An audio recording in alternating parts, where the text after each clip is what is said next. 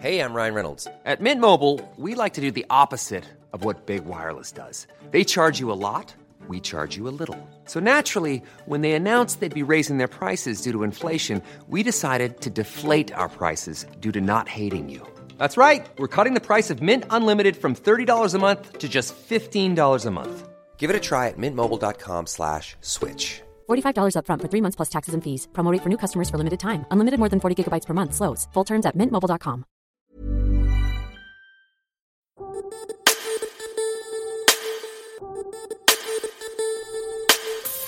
Bienvenue dans le podcast Biomécanique, le podcast qui vous aide à comprendre la mécanique du corps, à améliorer vos entraînements, à diminuer vos risques de blessures et le podcast qui vous permet de découvrir les secrets des athlètes et des spécialistes de leur domaine. On y parle d'entraînement, de performance, de blessures, de thérapie aussi, tout ce qui touche de près ou de loin à la santé, avec des invités exceptionnels à chaque épisode. Je m'appelle Jérôme Cazerolle, je suis ostéopathe à Montréal, euh, au Canada, et je voulais faire un épisode consacré entièrement au CrossFit depuis déjà un petit moment. Ce jour est enfin venu et pour cet événement, j'ai le plaisir d'accueillir Alexandre Jolivet. Il a commencé le CrossFit à 32 ans, un âge plutôt tardif pour certains, mais ça ne l'a pas empêché de devenir l'un des meilleurs crossfitters en France, de participer à de nombreuses compétitions euh, réputées et de décrocher la deuxième place au CrossFit Games 2018 dans sa catégorie. On a discuté de ses débuts dans la compétition, comment il a découvert ce sport, euh, quelles activités il a pratiquées avant et comment ça a pu lui servir quels sont les mouvements et les principes de base de cette discipline. Je lui ai demandé quelles étaient ses méthodes pour m'y récupérer, comment il se préparait euh, avant et pour une compétition, quelle était sa relation avec les thérapies alternatives, comme l'ostéopathie, qui m'a d'ailleurs avoué apprécier beaucoup et, euh, et consommer régulièrement. Euh, donc on a beaucoup parlé de santé, de longévité sur ce podcast. Euh, il m'a donné son avis sur les blessures au CrossFit. Est-ce qu'elles sont si fréquentes que ça? Et est-ce que le CrossFit est, encore considéré aujourd'hui comme une activité euh, vraiment dangereuse? Et en fin d'épisode, on a parlé d'un sujet un petit peu plus tabou, à savoir le dopage dans le CrossFit. Il m'a donné son opinion et son avis sur la question. Et si vous êtes curieux, je vous incite donc à rester jusqu'à la fin pour le découvrir. Sans plus attendre, je vous laisse découvrir ma conversation avec Alexandre. Et quant à nous, on se retrouve comme d'habitude en fin d'épisode. Alexandre, avant déjà de poser ma question habituelle de début d'épisode, euh, est-ce que, déjà tu peux nous donner ton, palmarès dans le CrossFit euh, pour qu'on ait euh, une idée un petit peu de, qui c'est que je reçois aujourd'hui? Ouais, avec plaisir. Alors dans le, dans le CrossFit, alors moi je fais du CrossFit depuis 2012. Euh, en termes de palmarès, j'ai un peu de mal à... On va, on va dire j'ai participé à, à, pas mal de compétitions internationales. Et, euh, et, plusieurs fois, j'ai participé plusieurs fois aux regionals euh, en individuel et euh, une fois en équipe. J'ai participé trois fois au CrossFit Game. J'ai fini la première fois 13e, la deuxième fois deuxième et la troisième fois quatrième. deuxième en 2018. J'étais qualifié cette année au Game. J'ai fini premier mondial aux Open et j'ai fini premier mondial au, au Master Qualifier. Malheureusement, comme tu le sais, les Games sont annulés cette année. Bon, en même temps, par rapport à la, la, crise mondiale, ça me paraissait assez évident. Euh, et puis voilà, j'ai participé euh, trois fois euh, au Wadapalooza Miami. J'ai fait trois fois deuxième. Donc j'ai fait deuxième deux années d'affilée en 35-39. J'ai également fait deuxième il y a deux ans en équipe RX avec donc une équipe de trois garçons en RX. j'ai fait il y a longtemps, j'ai participé deux fois au French Sweden j'ai fait une fois premier, une fois deuxième. Et, et puis voilà. Après, j'ai une petite satisfaction, c'est que j'ai eu, euh, je me suis qualifié euh, aux Regionals euh, aux États-Unis il y a deux ans, à Salt Lake City. Et j'ai été l'athlète le, plus vieil au monde à, à être qualifié, j'avais 38 ans, à être qualifié aux Regionals. Donc c'était super cool. Donc mmh. voilà, en, en, tirant les grandes lignes, c'est un peu ça. Bon, alors déjà félicitations pour tout ça. Je, je, je connais pas, enfin, je connais un peu le CrossFit, mais je le connais pas extrêmement bien, moi, de ce que je vois. ce que je vois les athlètes et de ce que j'ai déjà essayé comme, comme des mouvements, euh, moi je trouve ça extrêmement difficile. Donc euh, quand je vois euh, ton palmarès, je me dis que tu as une condition hallucinante.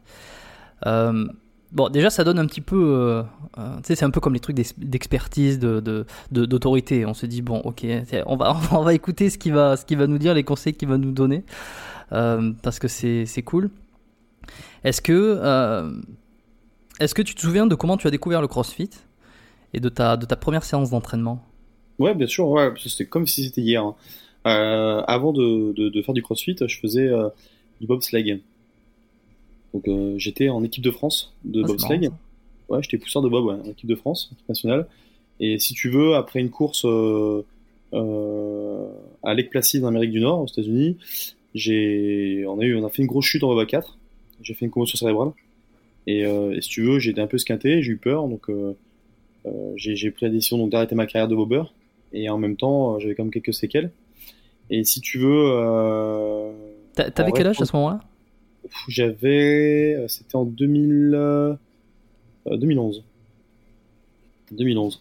On s'est- on s'est cartonné euh, en bobsleigh et euh, j'en ai quand même refait un peu derrière, un peu comme une chute de cheval, tu vois. Tu tombes à, tu tombes à cheval.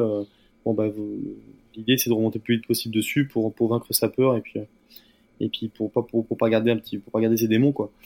Donc, si tu veux, euh, j'ai refait un peu de bob, mais c'était pour moi très compliqué.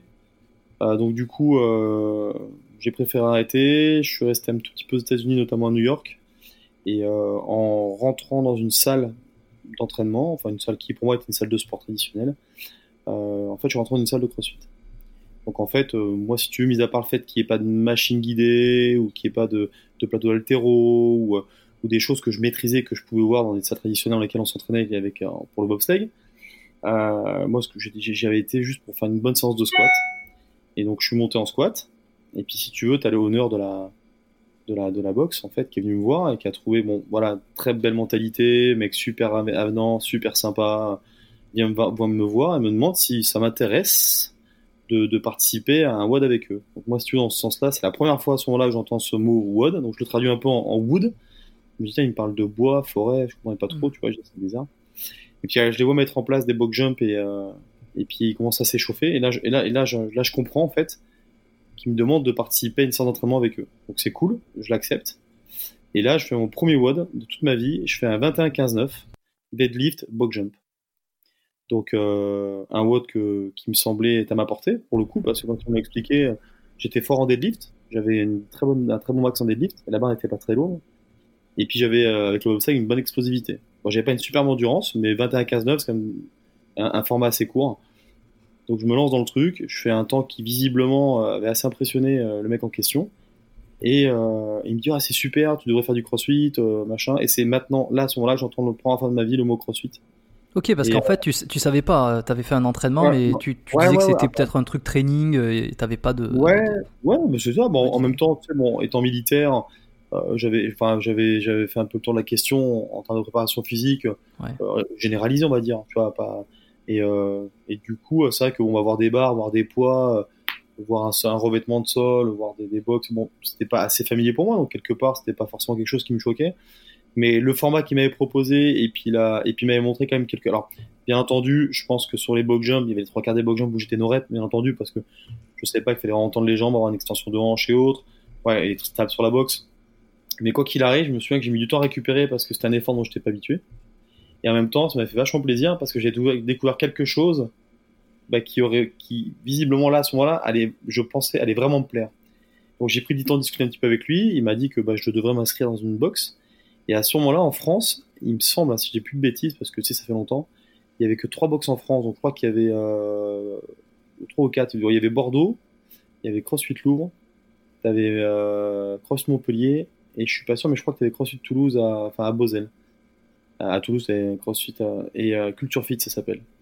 Et, euh, et voilà, donc du coup, pour moi, c'était compliqué parce qu'à ce moment-là, euh, moi j'étais à Gap, j'étais, parce que j'étais militaire hein, pendant 20 ans, donc j'étais chasseur alpin. Et euh, moi, la boxe la plus proche de chez moi, bah, elle était à 600 km. Donc pour moi, c'était clairement impossible de, ouais, c'était clairement impossible d'aller dans une boxe. Donc ce que j'ai fait, c'est que j'ai simplement, euh, comme j'étais moniteur de sport dans un régiment, on avait déjà des rameurs, on avait déjà des poids, on avait déjà des barres. J'ai juste euh, pris un peu de thunes sur un Codevi, de manière à m'acheter un, peu, un petit peu plus de matériel, de me trouver un endroit dans le régiment où je pouvais mettre en place mon matos. Été sur Google, hein, Google ton meilleur ami, et, euh, et j'ai simplement, euh, bah, je me suis entraîné en fonction de mes connaissances en tant que moniteur de sport, euh, le savoir que j'avais, et puis surtout j'étais vachement, j'étais entouré de gens autour de moi dans, dans mon bureau des sports, comme on était assez nombreux, euh, qui avaient tous des, euh, on va dire des, des spécialités différentes. Et puis euh, j'avais un pote qui était très bon en course à pied, j'en avais un autre, euh, il y avait une nana qui était, qui était assez forte en gym, voilà, puis j'ai pris un peu de chacun. Et puis j'ai réussi à, à, perdre du poids, parce qu'à l'époque je faisais presque 110 kilos hein, quand je faisais du, du bobsleigh. Donc j'étais vraiment massif. Et puis il a fallu que je perde du poids sans perdre trop de muscles. Il a fallu que je perde du poids sans, sans perdre trop d'eau rapidement pour pas me blesser que je révise un peu ma, nutrition et puis bah tout doucement en fait tu vois j'ai réussi à m'entraîner et puis à devenir vraiment un, crossfitter à part entière euh, à ne faire plus que ça ok euh, sur cette première fois où tu t'es entraîné, donc euh, le, le, patron, enfin le patron ou la personne t'a dit que tu étais plutôt doué pour ça, que tu avais un bon temps. Est-ce que a posteriori, tu penses aujourd'hui que ta préparation, la condition que tu avais pour le bobsleigh t'a été grandement utile. Euh, est-ce que y a une, tu penses que tu as, été prédisposé pour être bon dans, ce, dans, dans, le crossfit, ce qui fait que dès ta première séance, tu as, déjà révélé euh, des bonnes aptitudes? Bah, J'ai envie de te dire oui et non. Parce que, alors d'un côté, oui, parce que en fait, euh, je pense que bah, moi, je fais du sport depuis que je fais du sport depuis que j'ai 4 ans. Et, euh, et, je fais du, on va dire, du pseudo haut niveau euh, depuis que j'ai 13 euh, ans. Donc moi, je suis en transport études de foot. J'avais 14 ans, 13 ans et demi, on va dire. Euh, et, et j'ai jamais arrêté. Donc j'avais déjà des prédispositions physiques. quand j'étais plus jeune, si tu veux, j'avais déjà des, des cuisses plus plus plus épaisses que la moyenne des garçons. Euh, j'étais j'étais assez agile, j'étais assez coordonné, tu vois, j'avais un bon équilibre.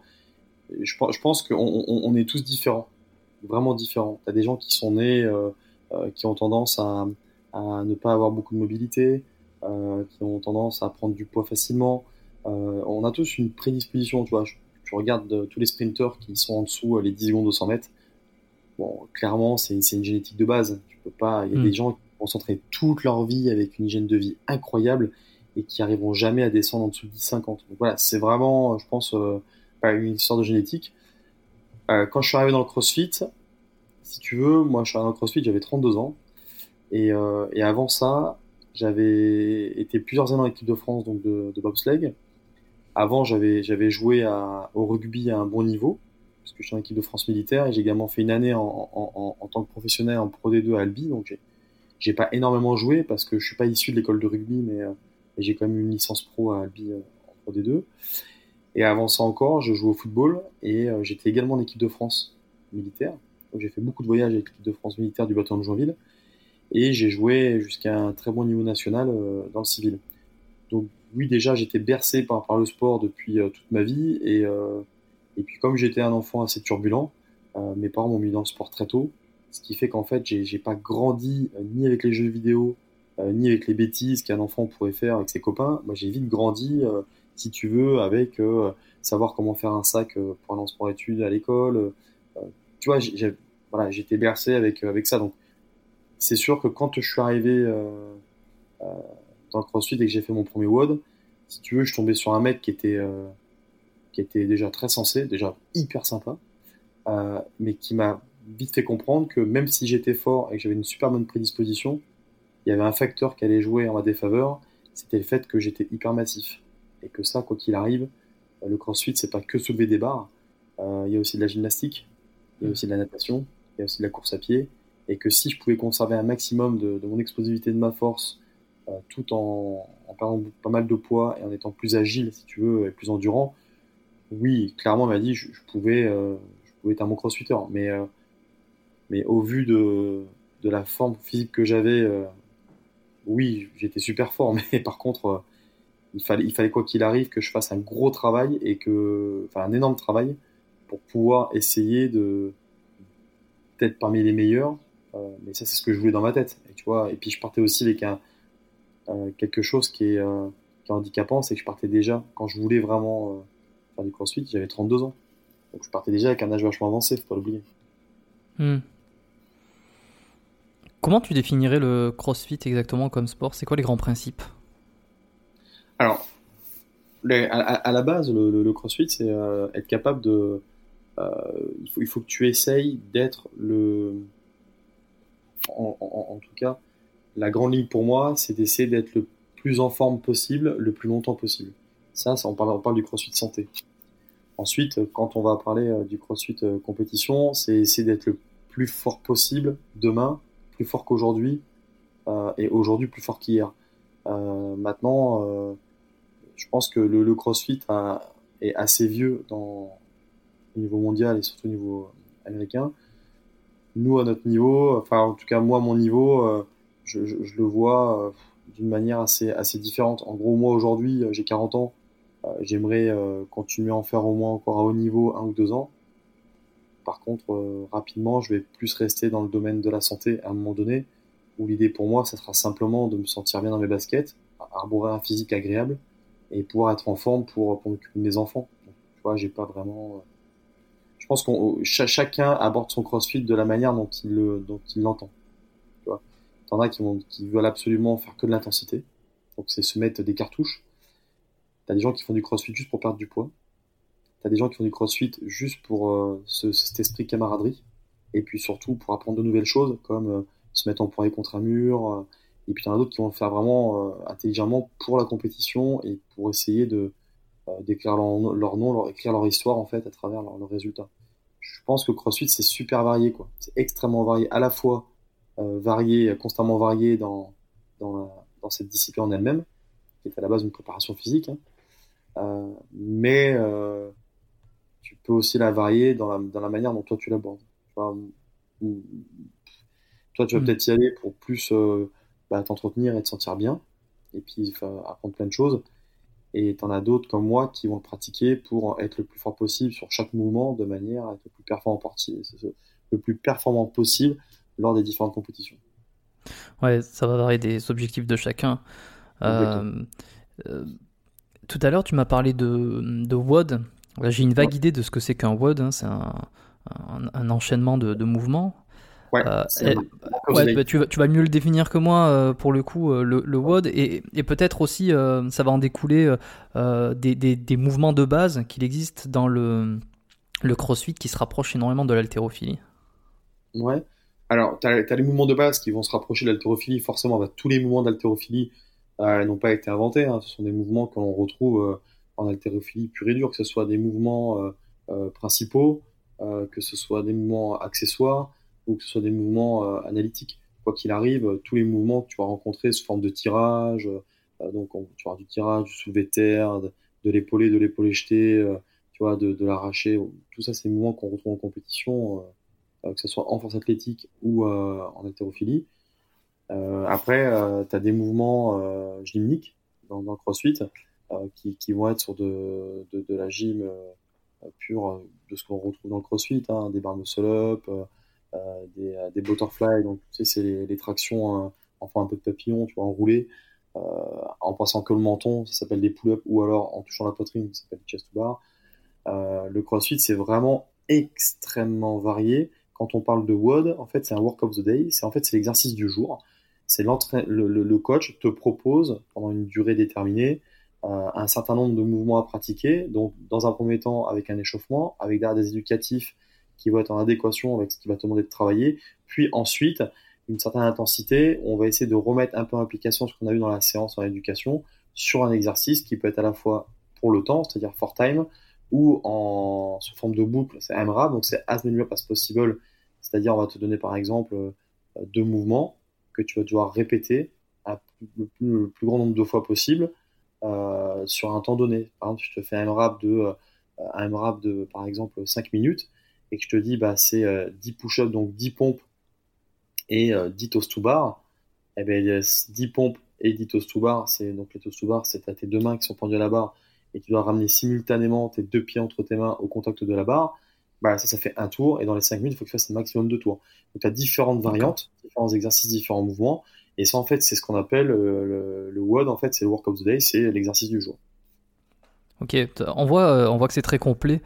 Euh, d'un point de vue, tu, tu, développes de la force, tu développes du, du muscle aussi, qui va être plus. on dit souvent que c'est la conséquence en fait. Hein. Ouais, en fait, si tu veux, ce qui va vraiment donner le résultat, un, un, résultat, on va dire, en termes de, de, cardio et en termes de résultats, quand les gens commencent un peu plus à sécher, quand les gens commencent à être un peu plus renforcés, plus gainés, améliorer un peu leur posture. Très souvent, c'est aussi associé à l'intensité qu'on y met, qu'on met dans, dans l'entraînement.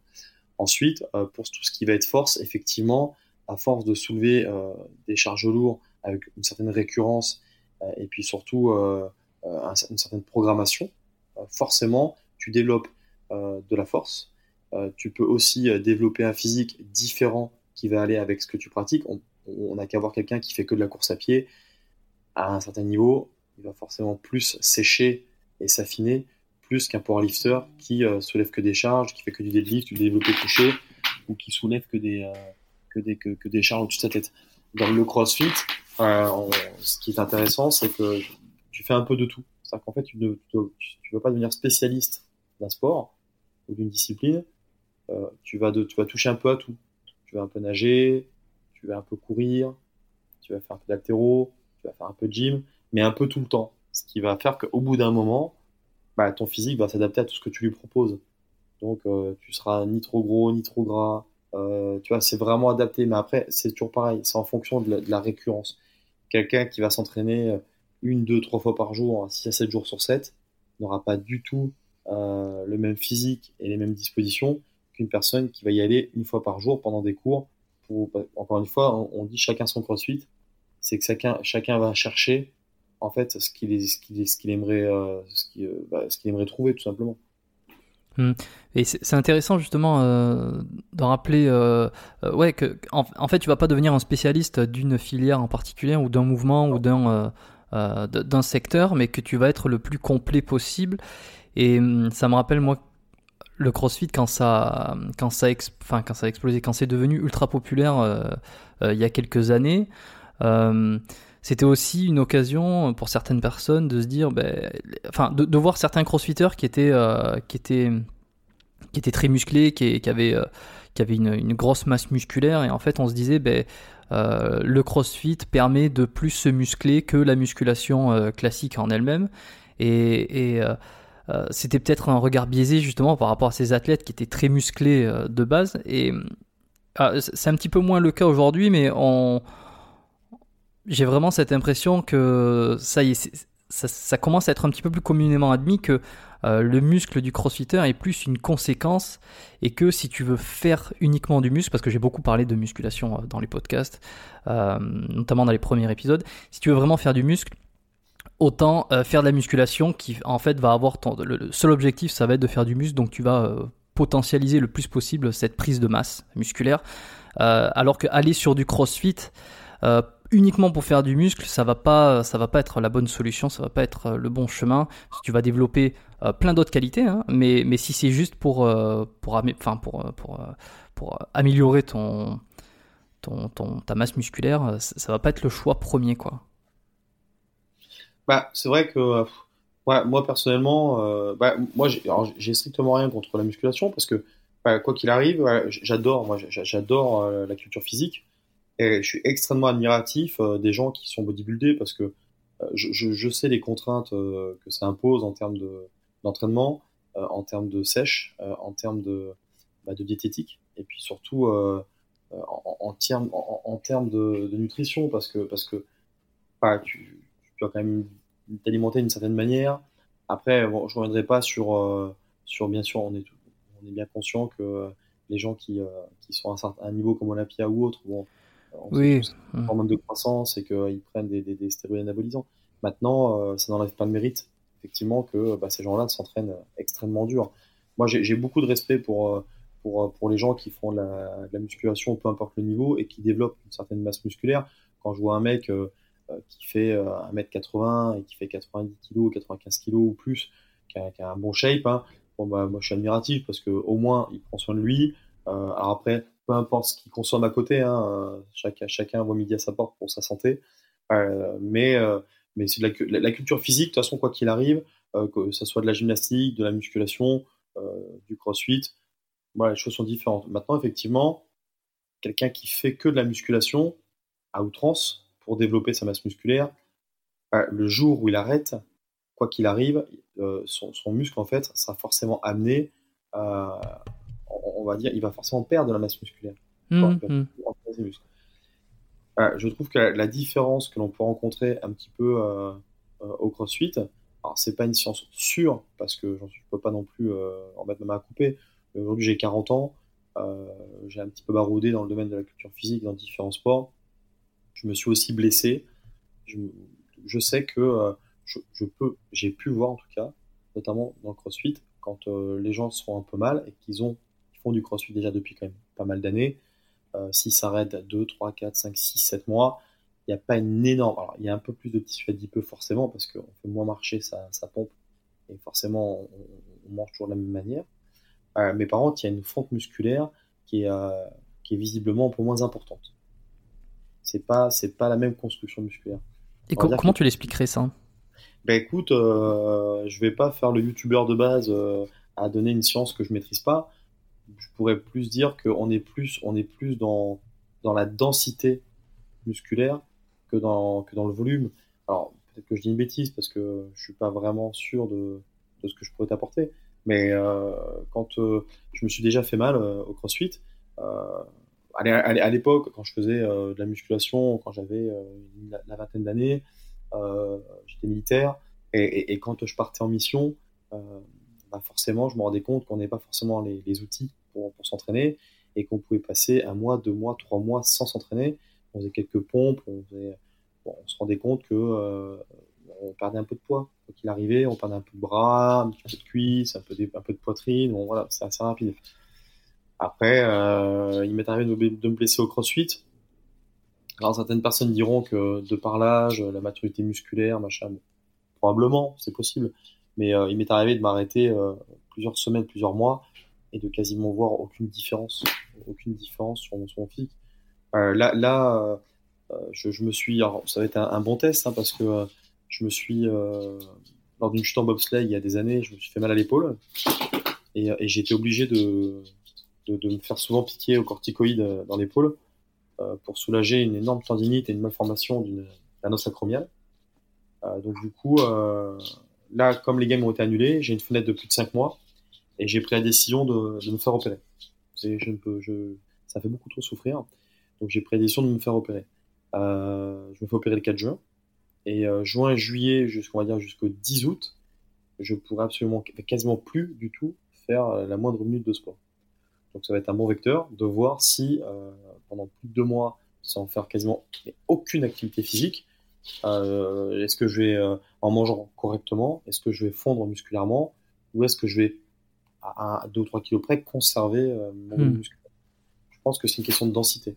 Et puis, ce qu'il faut savoir, c'est que quand euh, les gens font beaucoup de musculation, c'est aussi beaucoup des circuits fermés, dans le sens où c'est beaucoup d'isolation.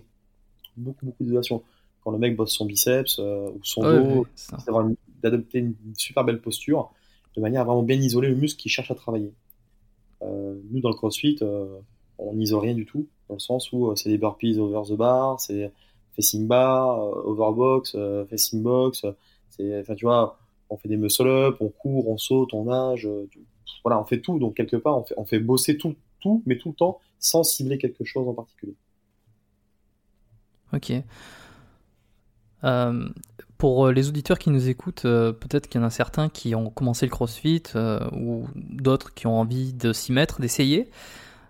comment on devient bon en CrossFit? Comment Alors j'ai pas, j'ai pas, j'ai pas, la, j'ai pas la, la, formule magique, euh, parce que moi personnellement, je me considère absolument pas comme quelqu'un de bon.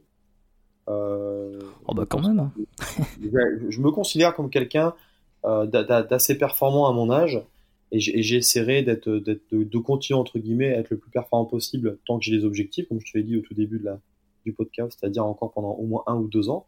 Tout le monde connaît mes objectifs, euh, mais j'ai pas de notion de bon en fait.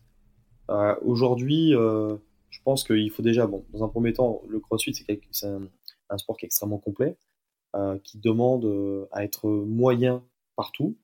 Alors, tu as les gens qui sont très bons partout, bon, bah, c'est des élites. Euh, je pense notamment à, à Matt Fraser, à, Patrick Vellner, à, Tia Claire Toomey chez les femmes, Sarah Segundo-Tir. Bon, tu vois, tu as, as, beaucoup d'hommes et de femmes qui s'entraînent énormément. Euh, depuis des années avec des entraîneurs, avec vraiment un staff important. Maintenant, le, la, personne qui veut simplement commencer le crossfit, et c'est comme ça que je l'ai fait, pour, parce que je trouvais ça chouette, et pour voir juste où ça pouvait m'amener. Et ça voulait dire, en gros, bah, déjà, dans un premier temps, bah, écouter ce qu'on te dit, parce que, parce que tu maîtrises pas tout. Donc, l'avantage, c'est que c'est tellement démocratisé, et il y a tellement de box dans le monde aujourd'hui, que n'importe quelle personne qui souhaite, en fait, s'y mettre, bah, va devoir commencer par déjà savoir ce que c'est, donc faire les fondations, apprendre à savoir quels sont les mouvements, à quoi ça sert, pourquoi ou comment on peut la retrouver dans la vie du quotidien, avoir un coach pertinent qui va, qui va un peu driver tout ça, participer à des cours, écouter ce qu'on te dit, se faire coacher, comprendre les mouvements, à quoi ça sert, comment, le placement, les différents points de performance à corriger en haltérophilie, parce que faut pas oublier que souvent les gens, euh, admettons quelqu'un qui a fait du football américain ou même du soccer, arrive dans une salle de crossfit, c'est quelqu'un qui a jamais, euh, qui a jamais mis la tête en bas, c'est quelqu'un qui a jamais fait d'haltérophilie, euh, tu vois, y a, donc bien écouter, et puis en fait, je pense qu'au bout d'un moment, c'est tes coachs en fait qui vont tout doucement euh, se rendre compte que bah, tu as une mobilité, que tu as un bon placement lors des différents, euh, des différents exercices d'haltérophilie, qu'en gym, tu as un bon équilibre. Et en fait, c'est la somme de tout ça. Et puis, c'est aussi ta motivation personnelle qui va faire qu'on va peut-être te proposer de faire un, de faire un séminaire, un week-end, soit sur un côté cardio, soit sur un côté strongman. Et puis, petit à petit, en fait, tu vas, c'est plus tes capacités physiques, ton envie et puis l'écoute de tes coachs, de tes coachs qui va te permettre de oui ou non, de franchir au fur et à mesure des étapes. Et puis au bout d'un an, deux ans, trois ans, quatre ans, te rendre compte que tu as un niveau super intéressant, ou même peut-être plus tôt, hein, euh, et de pouvoir faire la compétition. En fait, j'ai pas vraiment euh, de. Moi, ce que je dis, c'est déjà, faut pas brûler les étapes. Il faut prendre son temps. Il faut bien écouter les spécialistes. Et ensuite, donc les coachs, en l'occurrence, dans les box. Et puis ensuite, euh, bah, c'est un ensemble de choses, en fait, qui va autour de toi qui va, qui va te montrer euh, est-ce que tu as le potentiel de, de, franchir les étapes. c'est tout. Hein. Il y a pas de, j'ai pas de remède, j'ai pas de formule magique ni de. Non. Oui, non, bien sûr, il n'y a pas de remède miracle. en plus, on, voit quand même qu'il y a une très grosse composante euh, technique. Euh, et même en ayant, en ayant pratiqué différents sports auparavant, on n'est pas on n'est pas exemple de ne pas prendre de coach ou de pas vraiment faire attention à sa technique. Euh, tu le dis, des, mouvements d'haltérophilie, par exemple, ça, ça s'apprend. Il y a une grosse coordination. Il y a, il y a le fait de savoir se placer pour pas se blesser. Enfin, déjà pour sa propre sécurité. Et ça, euh, même quelqu'un qui a, qui a fait des années de musculation ou, d'autres euh, d'autres sports, c'est un petit peu comme si sur ces domaines-là, il, prenait tout à zéro, quoi. Donc, c'est pas parce que quelqu'un est déjà une bonne condition et plus ou moins sportif qu'il peut y aller euh, la tête dans le mur à fond, euh, euh, ça va lui conduire, ça va le conduire directement à la blessure. Ouais, évidemment. Bah, c'est comme, comme si moi j'allais demain, je décidais d'aller faire du ski de fond. Bah, en soi, en soi, c'est pas si compliqué que ça que de, de tenir sur des skis si tu fais déjà du ski d'hiver. Mais tu as une composante technique super compliquée et tu peux pas apprendre comme ça en deux heures. Il faut quelqu'un qui te donne des conseils, qui te donne des cours, qui t'explique pas mal de pas mal de, de, de, types et d'astuces et qui corrige beaucoup de choses pour que tu puisses à peu près faire du ski de fond correctement. chaque sport est, complètement différent.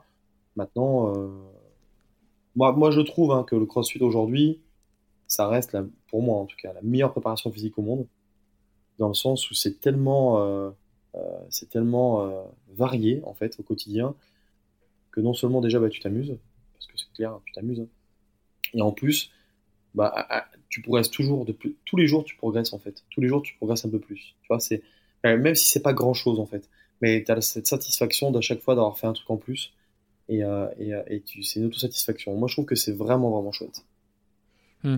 Ça a été quand même, été un sport qui a été plutôt décrié. ça l'est moins parce que justement, j'ai l'impression que ça commence à être un peu plus encadré, où il y a une conscience qui est faite sur ça, surtout cet aspect technique où il faut y aller progressivement, où il faut pas faire n'importe quoi.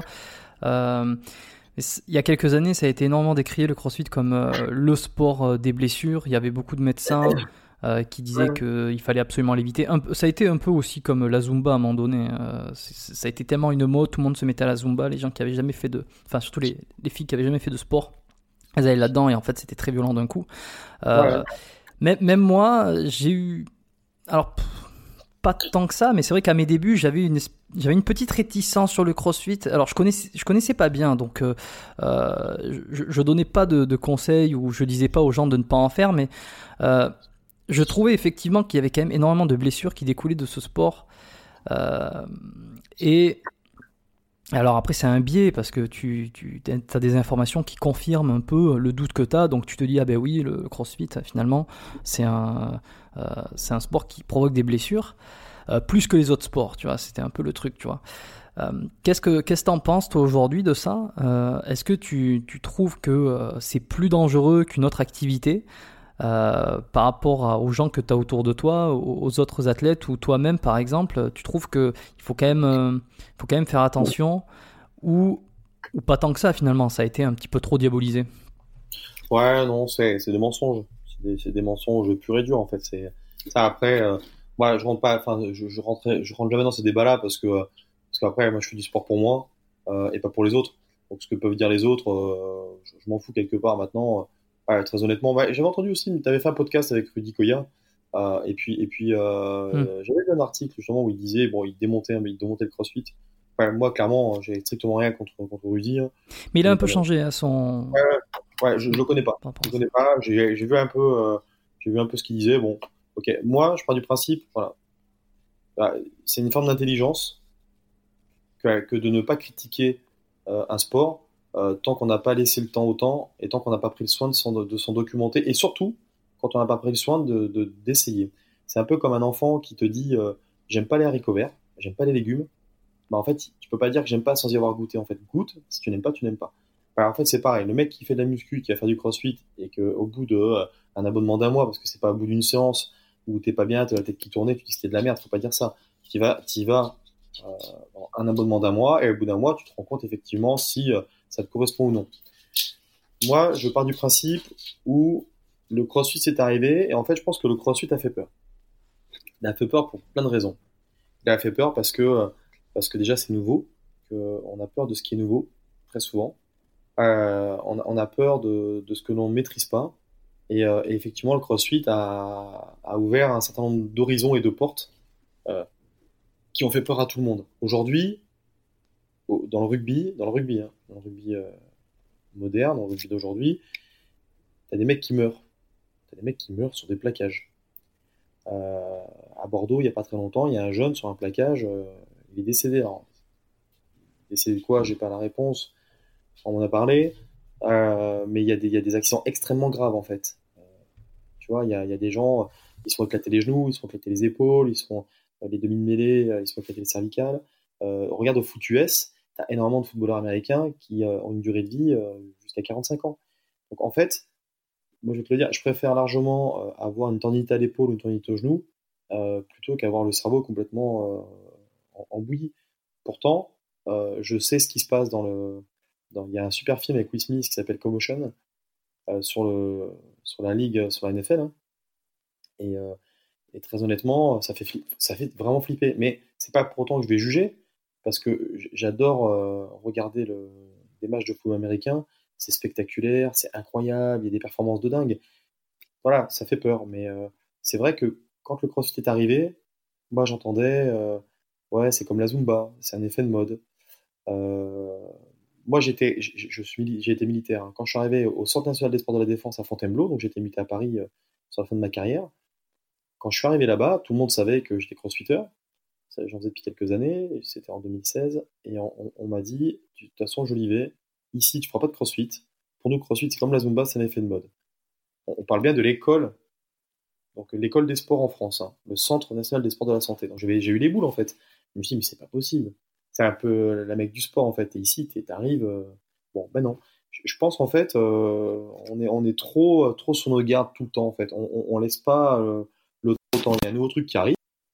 Il faut l'accepter. Moi, la Zumba, quand c'est arrivé, j'ai jamais été contre la Zumba. Je l'ai pas spécialement pour, hein. mais je veux dire, quand tu vois les nanas, comme tu le dis, qui font pas de sport et qui avec un peu de musique, une petite ceinture avec des fleurs et tout, c'est sympa. Elles dansent, elles transpirent, elles perdent un ou deux kilos. En fait, elle vient de chercher un autre truc. Elle vient de chercher à transpirer, elle vient de chercher à perdre du poids. Voilà. Le CrossFit s'est arrivé, ça a amené euh, une nouvelle méthode d'entraînement. Bon, voilà, c'est un truc en plus. Alors, il y en a qui vont dire le CrossFit, ça n'a rien à inventer et tout. Peut-être. Et peut-être pas. En fait, tu vois, il faut juste laisser, en fait, euh, euh, le libre arbitre à tout le monde. Donc, en fait, oui, effectivement, on se blesse dans le CrossFit, au même titre qu'on se blesse dans le football, au même titre qu'on se blesse dans le rugby, au même titre que les mecs qui sautent en parachute, bah, ça arrive hein, que des, parachutes malheureusement ne, s'ouvrent pas. Tu, vois ce que je veux dire? Enfin, à mon mm. avis, euh, je pense que dans chaque sport, dans, chaque sport, quand tu, j'ai tellement d'exemples à te donner de, de, gens qui, qui soit ont perdu la vie ou alors qui se sont gravement blessés dans, dans, des sports.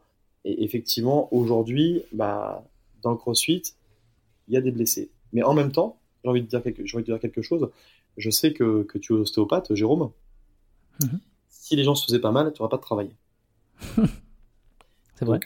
Donc, quelque part, j'ai envie de te dire, euh, il faut aussi euh, des, euh, des, gens qui se blessent pour que tu puisses travailler. Et il faut aussi que des gens se blessent pour te faire travailler, mais pour que toi, tu leur expliques comment ils doivent faire pour éviter de se reblesser.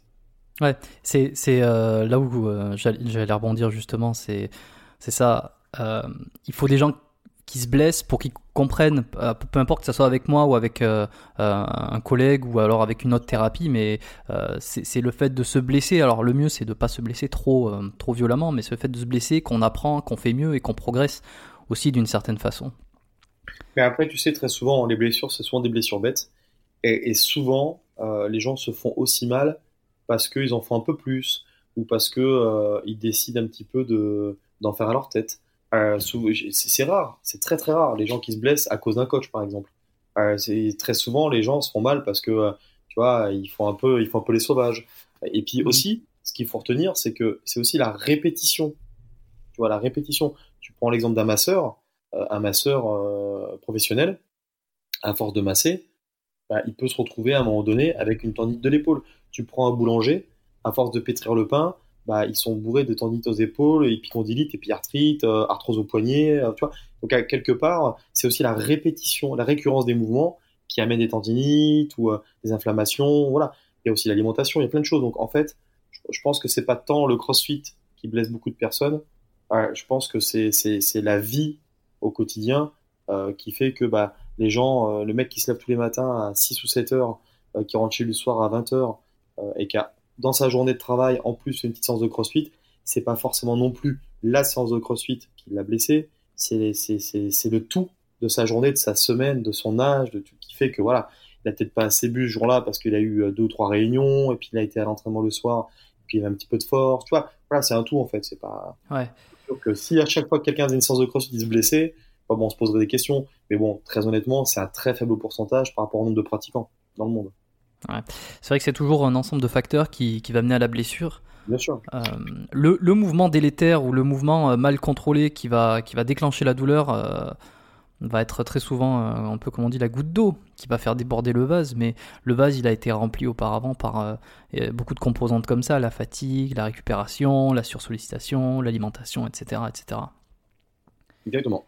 Ouais, et, moi, j'avais discuté avec Thomas Desroux euh, dans, un, dans, dans un podcast euh, précédent.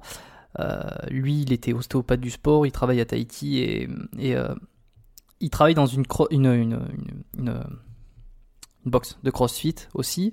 Donc il a pas mal d'athlètes qui pratiquent ce sport, pas, pas, des athlètes professionnels, on, est, on reste sur des amateurs. Et puis je lui avais demandé quel type de blessure il retrouvait le plus souvent. Il m'avait parlé des genoux, beaucoup. Est-ce que toi, tu as hum, remarqué qu'il y avait, il y avait plus des, blessures qui étaient plus souvent localisées sur certaines articulations? Alors, euh, très, très souvent. En termes de euh, fréquence, en, ouais. Bah, en crossfit, effectivement, euh, pour les gens qui, qui pratiquent le crossfit à une certaine intensité, on, retrouve souvent épaules et, et genoux. Mais si tu veux, moi, avec le temps, j'ai appris aussi à préparer des zones euh, que l'on préparait pas énormément avant. Par exemple, tu vois, les gens euh, vont faire beaucoup de mobilité euh, et oublient certains principes de l'échauffement. Donc, moi, j'ai eu quelques petits soucis de genoux au début, alors, petit, bien entendu, petite tendinite, et je suis donc passé entre les mains de, médecins et kiné-ostéo, comme toi, du sport, et qui m'ont un peu orienté en fait, ils trouvaient que ma méthode d'échauffement, mon rhum était très bon, mais que ça manquait un peu de préparation. Donc moi, dans mon protocole, j'ai fait un déverrouillage articulaire, un échauffement musculaire, et après un échauffement cardiovasculaire, cardiopulmonaire, en fonction de ce que je vais travailler. Mais oublié aussi de préparer les zones qui allaient un peu être trop sollicitées, comme par exemple les genoux. Donc maintenant, je fais un peu de grappling, tu vois, sur, mes genoux, avec des réflexes chauffantes, euh, un peu au niveau de l'insertion de mes épaules, un peu sur les hanches. Et je te cache pas que depuis à peu près deux ans, bah, c'est vraiment des, régions de mon corps qui me font absolument plus mal. Mais encore une fois, parce que moi, c'est mon métier. Donc, si tu veux, c'est un peu mon outil de travail. Je peux aussi comprendre que les gens qui, bah, qui sont dans un cours vont simplement suivre l'échauffement que va proposer le coach. Et il suffit que le coach, malheureusement, bah, n'ait pas forcément le temps dans une heure euh, de faire un gros, gros, gros échauffement, même si je sais qu'il va, faire, il va, prendre, il va prendre soin de le faire comme il faut. Avec la récurrence, à un moment donné, il suffit que les gens, tu sais aussi bien que moi, ne boivent pas suffisamment bien ou ne s'étirent jamais, ne font pas d'assouplissement.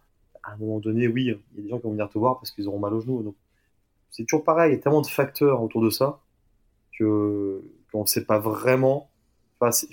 Oui, forcément, mal au genou, très souvent, c'est à force de faire des flexions, mais, euh, mais comment elles ont été faites? Et puis encore une fois, et t'as des gens qui savent même pas s'ils sont pronateurs ou supinateurs.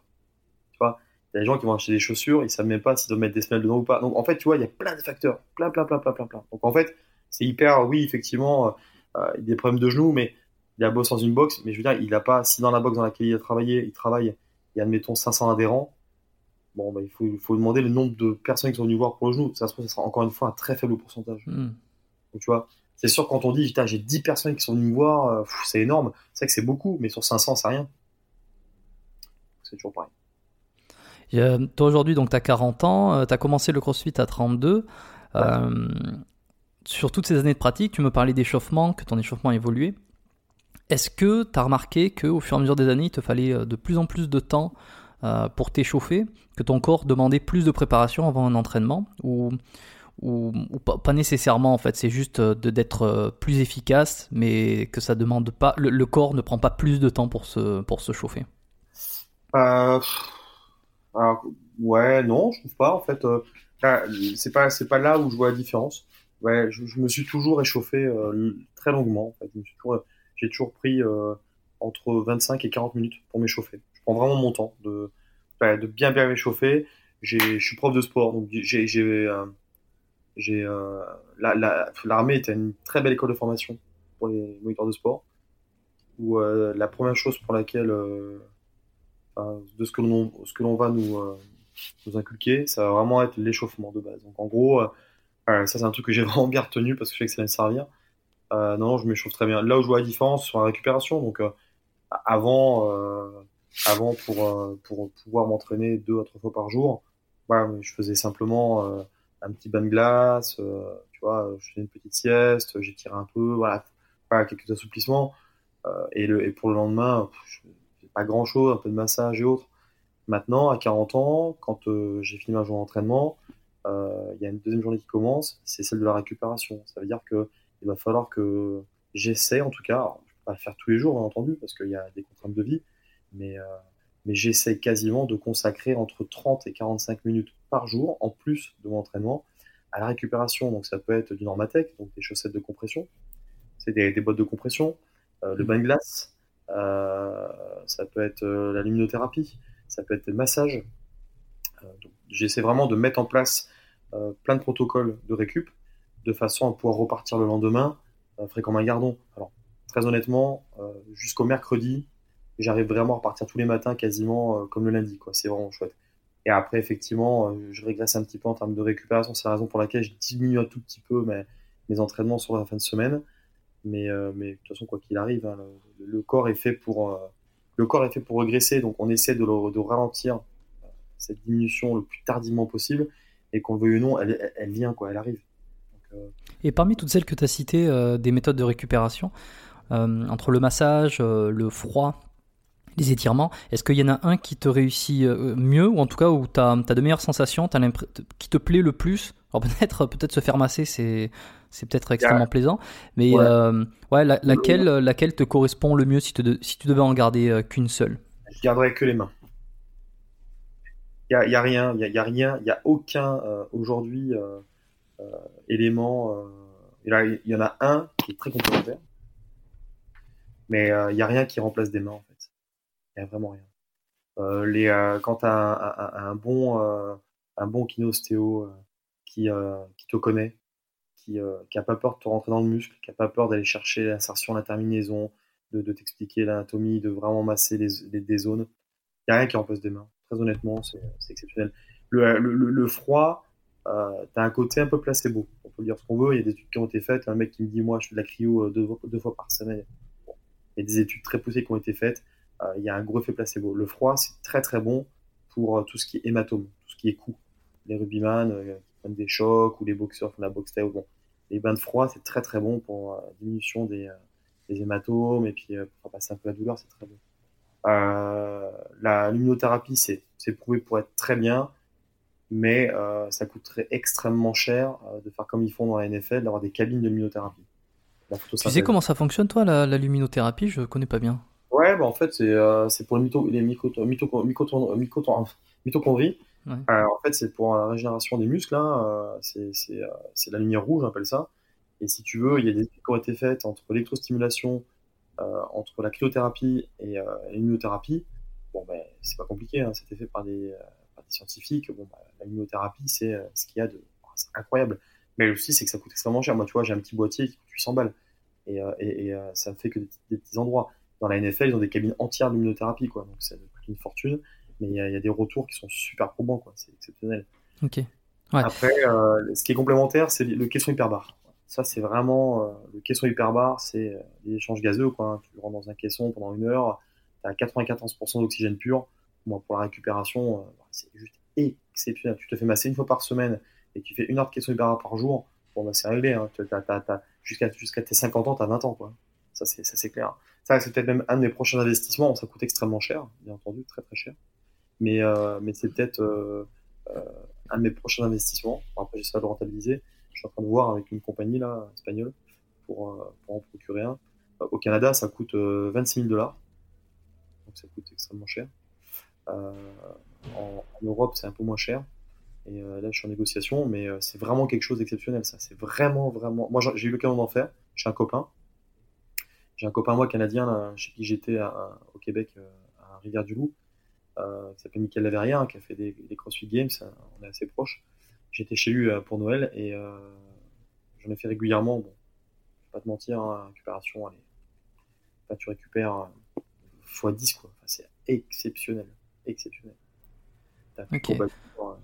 Bah, j'avais discuté un peu de, de, toutes, de toutes les méthodes, enfin, peut-être pas toutes, hein, parce que celle-là, il me semble pas, mais euh, de pas mal de méthodes de récupération dans un des épisodes précédents qui est, qui est sorti il y a pas très longtemps. on n'avait on avait pas tout abordé.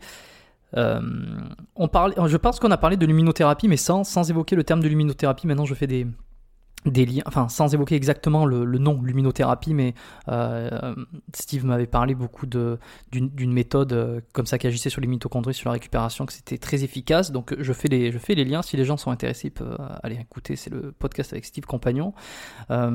donc les mains, toi, c'est ce que tu préfères. Et est-ce que tu connais un peu euh, euh, les grandes lignes de ta posture ou les choses qui reviennent très souvent sur des déséquilibres euh, qui fait que, que tu vas voir ton ostéo, ton, ton kiné régulièrement pour te, te, réajuster, on va dire, te rééquilibrer dans, ta mobilité, dans ta posture? Ah ben, très, très, honnêtement, oui, c'est moi j'ai besoin d'aller voir régulièrement mon, mon ostéo pour, euh, pour différentes raisons. Euh, à partir du moment où, euh, tu De toute façon, tu peux aller voir l'ostéo tous les jours. Tu auras toujours quelque chose. Si tu es vraiment athlète de haut niveau et que tu. ce ne serait-ce que rien de courir, de sauter, de bondir, de ramper, de nager, de pédaler, on n'est pas, on n'a pas exactement la même force du pied droit que du pied gauche, de la main droite, de la main gauche. On n'a pas une symétrie parfaite de nos membres la position sagittale, on te prend, on te coupe en deux, tout ce qui est à droite, tu l'as également à gauche, sauf bien sûr ma formation physique, mais t'as pas la même, euh, tout n'est pas symétrique. Moi, ça, je l'ai compris assez tôt, et c'est la raison pour laquelle j'essaie de voir mon ostéo une à deux fois par semaine. Je le vois donc euh, en milieu de semaine, en général le mercredi, et j'aime bien le voir le samedi quand j'ai fini ma semaine. Et à chaque fois, et depuis des années, hein, chaque fois que je le vois, même si c'est pas grand chose, il y a toujours un petit réalignement à faire. Alors des fois, c'est le péroné qui a bougé, des fois, c'est un peu la cheville qui a bloqué. Euh, des fois, c'est le bassin qui a fait une version. Des fois, c'est les épaules. Il y a plein de petites choses. Une épaule qui est un peu fermée. Alors, c'est rien. En, soi, quand des fois j'y vais, ça dure 15 minutes, même pas. Le temps de discuter, de, rigoler un petit peu, faire une petite blague. On se met sur la table, on, fait un ajustement, machin, regarde, marche, lève les genoux, mets-toi contre le mur et autres. Mais en fait, on se rend compte que ce petit réajustement, il est hyper utile. Parce qu'en fait, si on ne le fait pas et qu'on le laisse traîner, et eh ben en fait, il va, il va amener un dérèglement il va amener euh, un dérèglement, un désajustement en fait, qui fait qu'à un moment donné, tu vas avoir une blessure. Alors, ça peut interagir sur les adducteurs, euh, sur le bassin, sur le sacrum, sur les ischios, tu vois. Euh, alors, moi, personnellement, ce qui me semble important, on n'en a pas encore parlé, mais c'est la dentition, les dents, et tout l'équilibre corporel, que ça passe du squelette, au niveau musculaire, tendineux. Donc, en tout cas, moi, je sais que je fais du sport de haut niveau depuis des années. J'ai fait beaucoup de sport de force, beaucoup de sport d'explosivité, des, beaucoup d'exercices qui mettent à mal mon organisme. donc, j'ai pas, pas eu peur en fait de tout de suite euh, mettre dans, mon bateau euh, des, bons kinés, des bons ostéos avec qui j'avais déjà un bon feeling. Et j'ai même pas, eu peur non plus. Moi, quand je faisais du, du, bobsleigh, j'avais amené Antoine Lefebvre. Antoine Lefebvre habite à Gap, donc c'est le kiné ostéo de l'équipe de France de hockey sur glace. Euh, moi, je l'ai amené au Canada avec moi sur une compète de, de bobsleigh parce que j'avais vraiment besoin de, qu'il voit un peu ce que je pratique comme sport pour euh, amener vraiment les, qui comprennent de A jusqu'à Z. C'était bien de le voir en vidéo, mais il fallait le voir en vrai. Et j'avais des suivis juste incroyables. Quand je me suis mis euh, au CrossFit, j'avais besoin de, de, trouver un, super kiné ostéo aussi. Donc bah, j'ai eu la chance d'en trouver un euh, également. Et, et, le fait de, il le pratiquait aussi. C'était assez facile. Il le pratiquait aussi. Je l'ai amené à Wadapalooza à Miami de manière à ce qu'il puisse réellement voir en vrai comment ça se passait. Et en fait, le fait de faire ça à chaque fois, bah, si tu veux, euh, ces gens-là, après, quand, ils savent exactement de quoi tu parles. Hmm. Ils savent de quoi tu as besoin. Donc, et après, quand on connaît bien un patient, bah, c'est facile parce que tu vois, as vraiment euh, les, choses se déroulent. C'est euh, pour moi, c'est indispensable et je sais que, qu'on le veuille ou non, c'est quand tu fais des back squats entre 230 et, 250 kg, quand tu fais des deadlifts lourds à plus de 250 kg, quand tu quand tu sautes. Tu vois, moi, je fais 93 kg, 3m72. Euh, quand, tu, quand tu sautes, bah, je veux dire, quand j'ai atterri au sol, c'est pas 92 kg qui arrivent au sol, tu vois. C'est multiplié par le phénomène de la masse, donc du coup, euh, ton bassin se décale un petit peu. Et il y a toujours quelque chose. Donc, euh, moi, les athlètes qui me disent, ouais, je fais ça depuis des années, j'ai jamais eu de kiné-ostéo, bah, bah tu vois, pour moi, c'est nul de dire ça en fait. Là, je suis absolument pas d'accord. Je n'ai même pas besoin de parler avec eux. Et est-ce que, tu réagis particulièrement bien à des techniques euh, à certaines techniques? Euh, je pense par exemple, est-ce que euh, tout, ce qui est techniques manipulatives qui font craquer, entre, guillemets, est-ce que tu es plutôt réceptif à ça? Est-ce que tu es plutôt réceptif sur des techniques plus douces? Ou alors des, des, des... ouais peut-être comment il t'a expliqué ton ostéo ou ce qui te fait ce que toi tu ressens vraiment ce qui te fait du bien parce qu'il y a vraiment plusieurs approches dans l'ostéopathie ouais alors, avant toute chose, euh, l'ostéopathie, et c'est pas toi que je vais l'apprendre, hein, euh, à, la base, c'est l'apprentissage de la manipulation. Euh, L'ostéo, c'est de la manipulation. Après, tu as beaucoup de gens qui se spécialisent dans, dans différentes euh, formes euh, d'ostéopathie. Il y en a qui se, qui se spécialisent dans les, dans les, dans les énergies, d'autres qui, qui font dans les méthodes un peu chinoises, avec voilà bon. moi, très clairement, je suis absolument pas dans la méthode douce. C'est-à-dire que en fait, je veux pas. Je, suis, moi, je suis pour la manipulation à 100%, mais maintenant, je suis pour ce qu'on appelle la manipulation contrôlée. C'est-à-dire qu'en gros, euh, si euh, j'ai une cervicale ou une dorsale qui est bloquée, il faut la faire passer, quoi qu'il arrive, mais c'est pas, on la fait pas passer comme un bourrin. S'il y a besoin de réchauffer, s'il y a besoin de, de, masser un peu autour de la zone, s'il y a besoin d'aller chercher euh, où est-ce que ça coince pour qu'elle passe plus doucement, voilà. Moi, je viens pas faire une séance, j'ai mal au dos, crac crac, c'est parti, tu te casses, super Alex. Non, non. Moi, une séance doit durer un certain temps en fonction de ce qu'il y a. Si c'est un réalignement, ça va très vite. Hein. Des fois, un réalignement, il n'y a, même pas de, de, de traitement. Hein. Mais des fois, sur des stem push-up, voilà, euh, j'ai une connerie, moi, tu as, 50 ou 100 strict stem push-up for time à faire. Euh, tu sais, c'est des pompes la tête en bas. Euh, sur la fin, avec la fatigue, tu tapes un petit peu la tête. Il se peut que sur les 10 dernières, tu te fasses sur la sur l'atlas, sur l'axis, donc les cervicales. Bon, voilà, tu vas voir ton kiné, ton ostéo, il dit bon là, as, Alex, t'as deux cervicales, on va prendre le temps. Voilà, on va chercher un peu les énergies du crâne, on va faire des manipulations un petit peu sur le milieu du corps, et puis après on va aller les chercher. Je suis pour la manipulation, mais la manipulation contrôlée.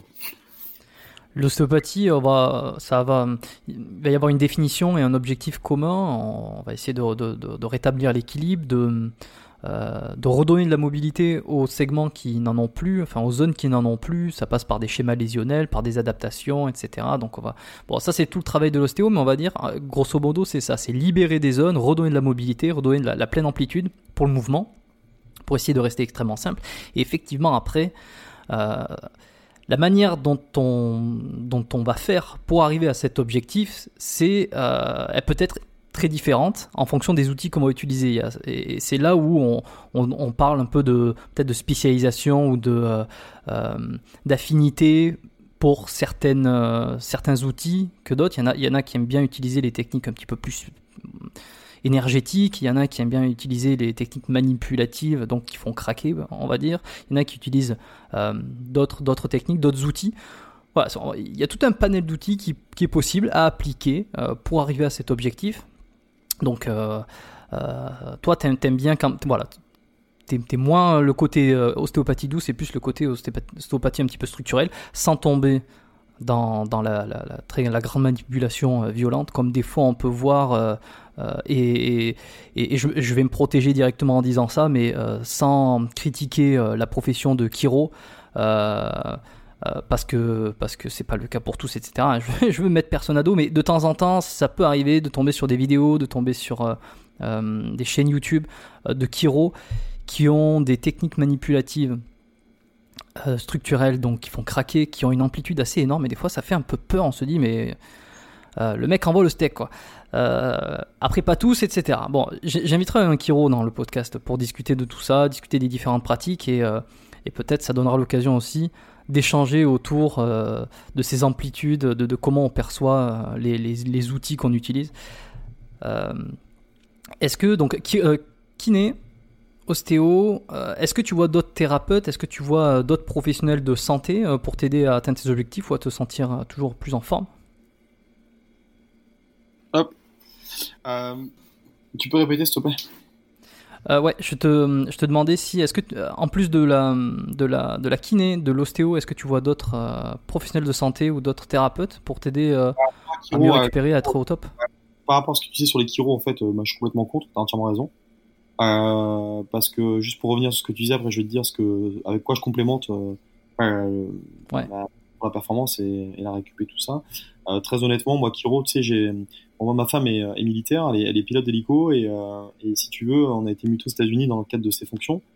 Donc on, est, on a vécu euh, à, à Lamo Gordo, donc, euh, au Nouveau-Mexique. Et, et, je m'étais fait une petite douleur, en fait, il faisait extrêmement chaud, donc même si je buvais énormément, euh, il disait dans les 40 degrés, 40-45 degrés, c'était incroyable. Et, euh, et, je buvais 4-5 litres d'eau par jour, mais c'était pas suffisant par rapport à l'entraînement que j'avais. C'était en 2018 et euh, du coup j'ai eu recours à un chiro et en fait effectivement en fait le chiro euh, m'a fait plus mal que je suis arrivé avec une douleur en bas du dos à droite et je suis reparti avec deux grosses douleurs en bas du dos quoi. Donc j'ai voulu me retourner contre eux mais tu sais qu'aux États-Unis euh, ils se protègent de tout quoi. Ouais. C'était un peu compliqué mais bon ce mec là j'avais juste envie de lui foutre dans la gueule hein, parce que j'étais arrivé avec une douleur, le mec il est même pas cherché à comprendre, crac crac crac, moi j'ai attends stop, j'ai arrêté la consulte, j'ai dit putain tu fait mal. Ouais, non, c'est pas la meilleure expérience du monde, ça. Ouais. ouais, vraiment. Et donc, du coup, on est parti. Et euh, si tu veux, avec, euh, bon, bien sûr, des massages, avec une manipulation douce. J'ai dû rentrer en France plus tôt, hein, euh, pour te dire, parce que, parce que j'avais vraiment mal. Hein, ça descendait le long de la cuisse et tout. Puis bon, après, j'ai été pris en compte par, par mon staff à moi en France et les choses sont rentrées dans l'ordre au bout de 15 jours. Mais ça a été assez compliqué. Pour répondre à ta question, en plus des kiné-ostéo et enfin, de tout ça, bon, je t'ai parlé du question hyperbare. Mais il y a un truc qui, moi, m'aide énormément, c'est un coach mental. Alors, là, on parle plus de manipulation, on parle d'un état d'esprit. En fait, je prends un coach mental parce que euh, parce que c'est super dur, en fait, euh, quand, tu, quand tu vises vraiment la, la, plus haute des performances dans ton domaine de prédilection, c'est super dur de, de, de, pouvoir se... Quand tu es un peu croyant et un peu superstitieux, c'est assez facile de, de se voir, tu vois, tout de suite le, au plus haut, au plus fort, machin.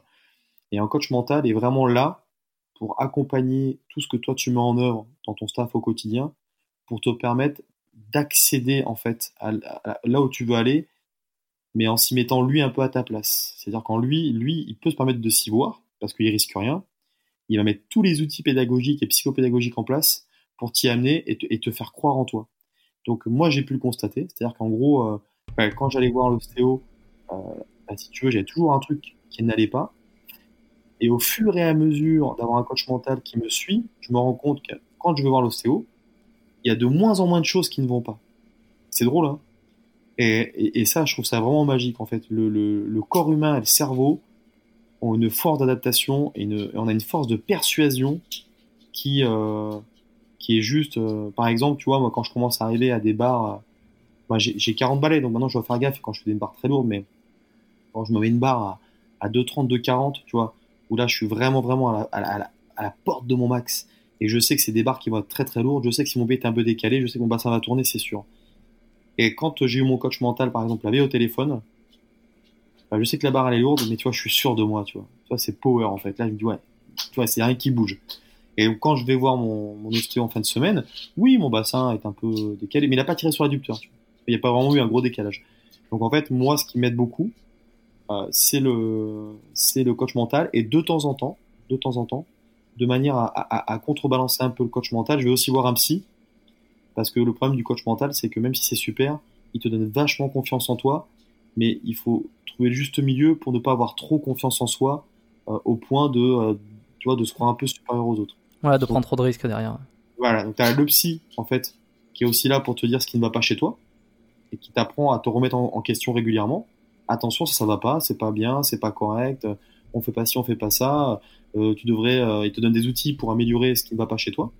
Et d'un autre côté, tu as le coach mental qui te dit t'es le meilleur, t'es le plus beau, t'es le plus fort. Et donc du coup, ce qui est vachement chouette, c'est que finalement, tous ces, deux-là, en fait, ils sont complètement en adéquation et les deux s'équilibrent. Et au final, bah, quand tu as un super entraînement, que tu as un super staff technique dans, le domaine de la santé et qu'à côté, tu as des aides pédagogiques dans le comportement, bah, si tu veux, c'est vraiment les clés en fait de la réussite pour te, au moins te donner toutes les chances d'y arriver. Après, tu n'y arrives pas, bah, tu arrives pas, mais au moins, tu as toutes les données, tous les, toutes les données, tu as tout, euh, tout ce qui est algorithme, tout est devant. les feux sont au vert pour réellement te permettre d'avancer. Et tu as remarqué une réelle différence euh, sur tes hum, résultats de compète, par exemple, ou la façon dont tu envisageais une compétition euh, de, CrossFit depuis que tu t'es entouré d'un prépa mental et hum, d'un psychologue, en dehors du fait de te sentir mieux, plus confiant et on va dire plus en santé, plus en forme, est-ce que tu as vu aussi une conséquence directement dans les résultats? Ah oui, bah, complètement. moi en plus, c'est vachement, ça vachement flagrant parce que si tu veux, moi j'ai eu en 2017, euh, je vais au game euh, en étant deuxième mondial et, euh, et du coup, je, je la compète durait, durait 4 jours. Le premier jour, ça se passe super bien. Le deuxième jour, ça se passe super bien. Il y a, est intervenu en plein milieu de la compétition un élément extrêmement perturbateur qui m'a absolument pas laissé de marbre en fait. Hein. C'est, ça m'a pas du tout laissé indifférent et je me suis complètement effondré et, euh, et j'ai dégringolé euh, avant dernier jour et dernier jour et j'ai fini 13e.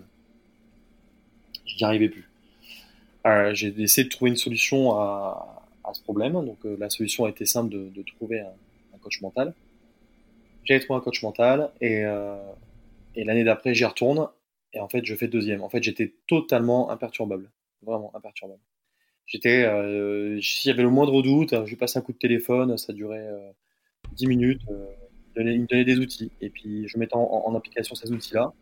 Et puis, ça me mettait dans une situation de, de gain, de, de, de, de vibe, positive, positive attitude. Euh, tu vois, l'œil du tigre, en fait, vraiment quelque chose, tu es focus sur ton truc et c'est super. Et, et ça, c'est des outils euh, que les gens ont du mal à mettre en place parce que de, bah, ça coûte un peu d'argent, c'est sûr, hein, c'est rien n'est gratuit. Hein, c'est euh, la vie, c'est une succession de, de, plaisirs et d'objectifs payants quelque part. Et, si tu veux atteindre ton objectif, bah, il faut apprendre à mettre la main à la poche et, à travailler dur. Maintenant, euh, maintenant, ouais, moi, clairement, je, je, n'envisage plus des compétitions de haut niveau euh, sans avoir un psy et, et, un coach mental. Alors, le psy, si tu veux, tu le vois pas toutes les semaines. Le psy, tu, tu, le vois quand, moi, c'est des trucs à la con, tu vois, mais quand ma femme de temps en temps me, me dit, me fait des réflexions ou quand je manque un peu de respect, ou quand de temps en temps avec un peu de colère parce que de la fatigue, beaucoup d'entraînement, pas beaucoup dormi, euh, voilà, c'est et que je suis un peu un peu irritable euh, et que ma femme me, fait euh, deux trois réflexions euh, très peu espacées dans la semaine où où j'ai pas été politiquement correct. Là, je sens que c'est l'heure d'aller voir mon psy, prendre rendez-vous, de me dire voilà, j'ai dit ça et, et, on en revient toujours au même problème en fait. Donc c'est super intéressant, c'est que moi je suis un garçon très affectif. Donc au niveau des biorhythmes, je suis hyper affectif. Et, euh, et, quand je suis fatigué, je suis pas désagréable, mais j'ai tendance à un petit peu m'éparpiller. Du coup, euh, ça me permet de me recentrer. Donc, tu vois le psy peut-être une fois tous les trois mois, tu vois, tous les, trimestres, euh, tous les deux ou trois mois. C'est pas. Et des fois, tu peux le voir deux fois dans le mois. Mais par contre, le coach mental, lui, doit être assez présent dans ta vie parce qu'il doit aussi lui suivre ton évolution sportive. C'est un coach mental de préparation à la réussite. Donc vraiment, c'est pas un coach de vie. Hein. C'est que pour la performance. Tu as différents hmm. coachs.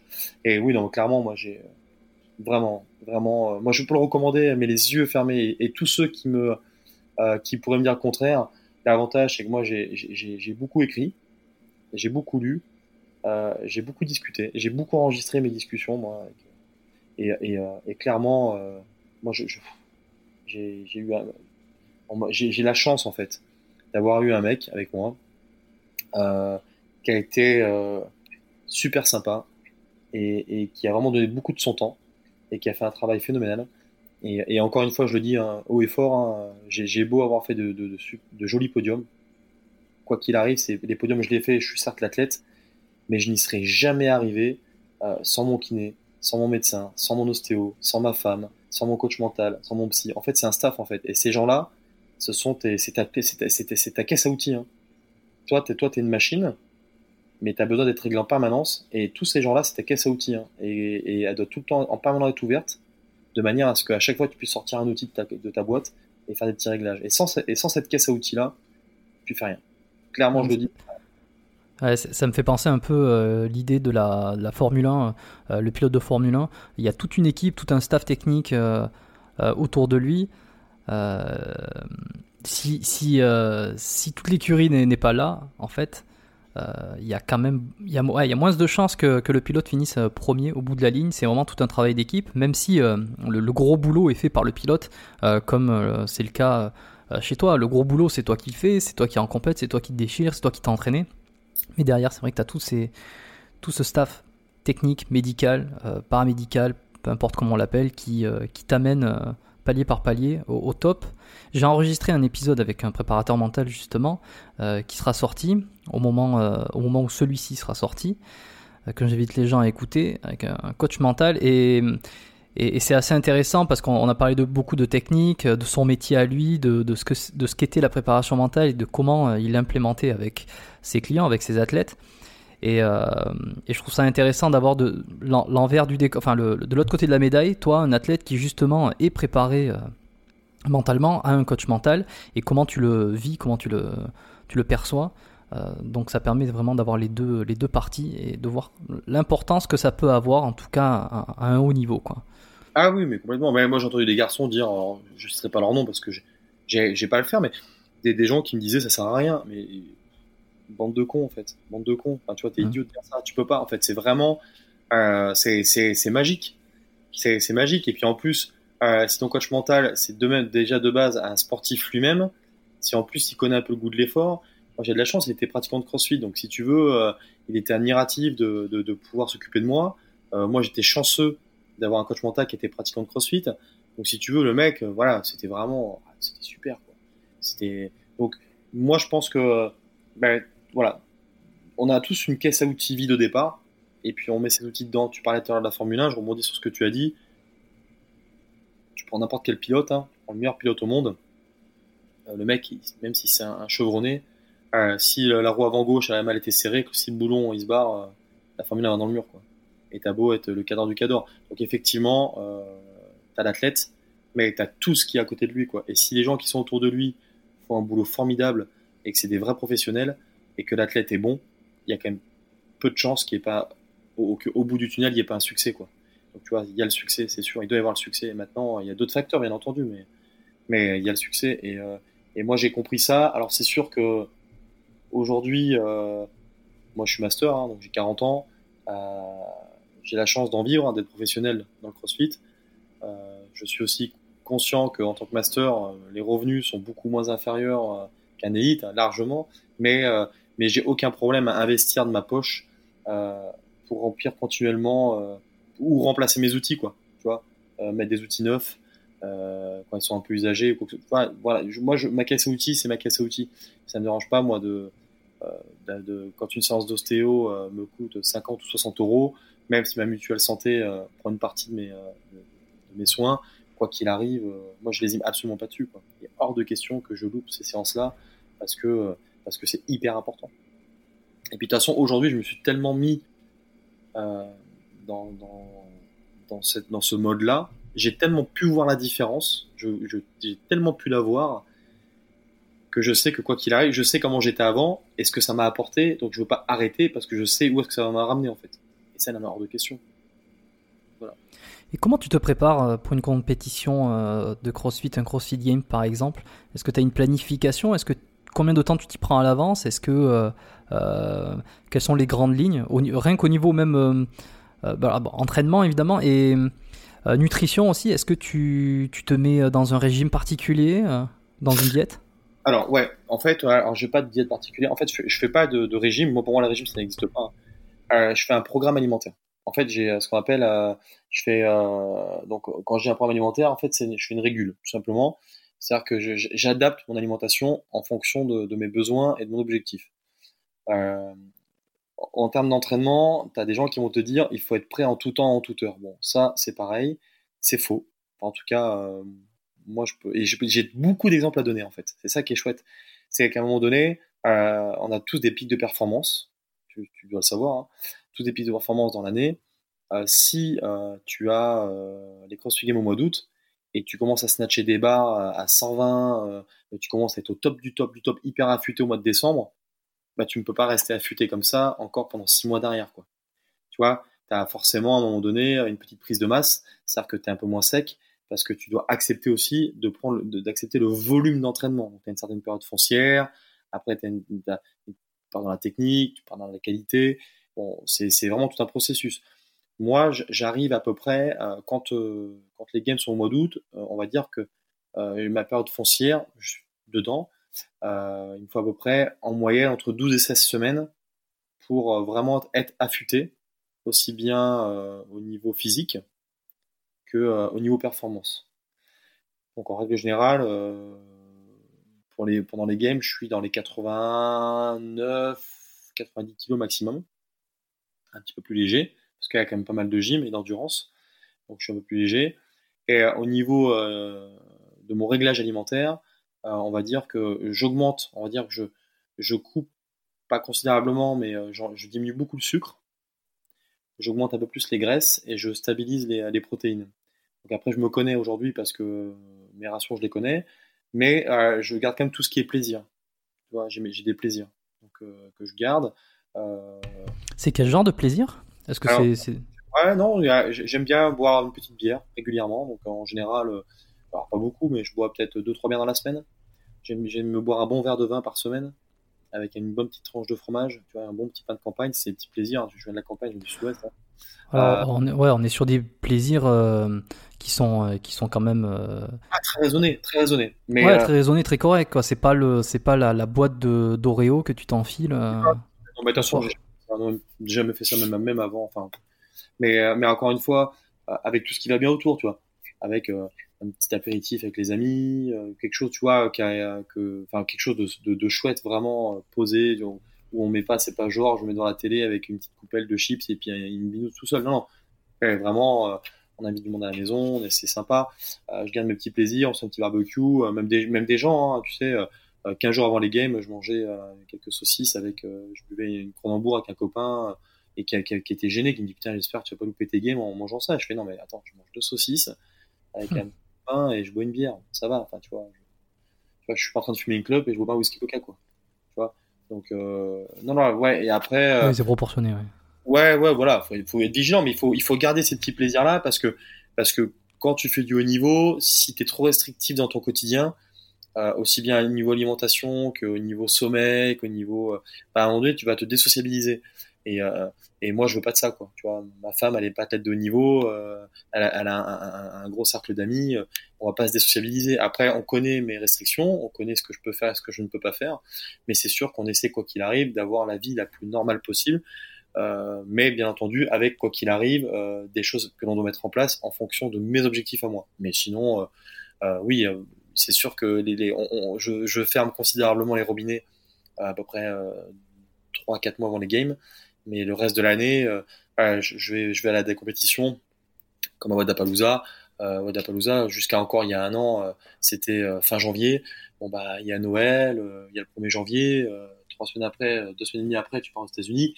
Bon bah t'as pas, t'as pas le six pack, t'es pas super affûté. Voilà, t'es bien, mais t'es pas. Et puis encore une fois, Ça, c'est moi, je, je suis pas, enfin, moi, je suis pas pour l'esthétique. Je suis un vrai performeur. Moi, je suis que pour la performance. Alors, c'est sûr que si j'ai un petit six pack, on est content, mais c'est pas du tout ce que je recherche. Moi, je pas, je passe pas mon temps à, faire des photos, euh, euh, tu vois, euh, torse nu tout le temps, ou à, prendre une photo devant la vitre de la salle de bain, ou dans, ou, lever mon t-shirt, prendre une photo dans, dans la vitre de l'ascenseur. Enfin, tu vois, non, voilà je je suis pas sur l'esthétique, je suis vraiment plus sur la performance. Et, et, justement, justement, je trouve que des fois c'est drôle parce que des mecs qui sont pas qui ont pas le physique et papier glacé, euh, euh, tu vois, muscle et fitness, machin et compagnie. Par contre, euh, ils sont ultra performants, ultra performants. Et ça, je pense que c'est euh, c'est une valeur ajoutée. Un, dernier sujet que je voulais aborder, un petit peu un petit peu tabou dans ce milieu-là. Euh, on parle beaucoup de à haut niveau, évidemment, à très très haut niveau. Euh, pas encore que, je pense aussi que dans les pratiquants lambda il doit y en avoir, mais euh, je, bon, je connais moins. Enfin, je connais moins.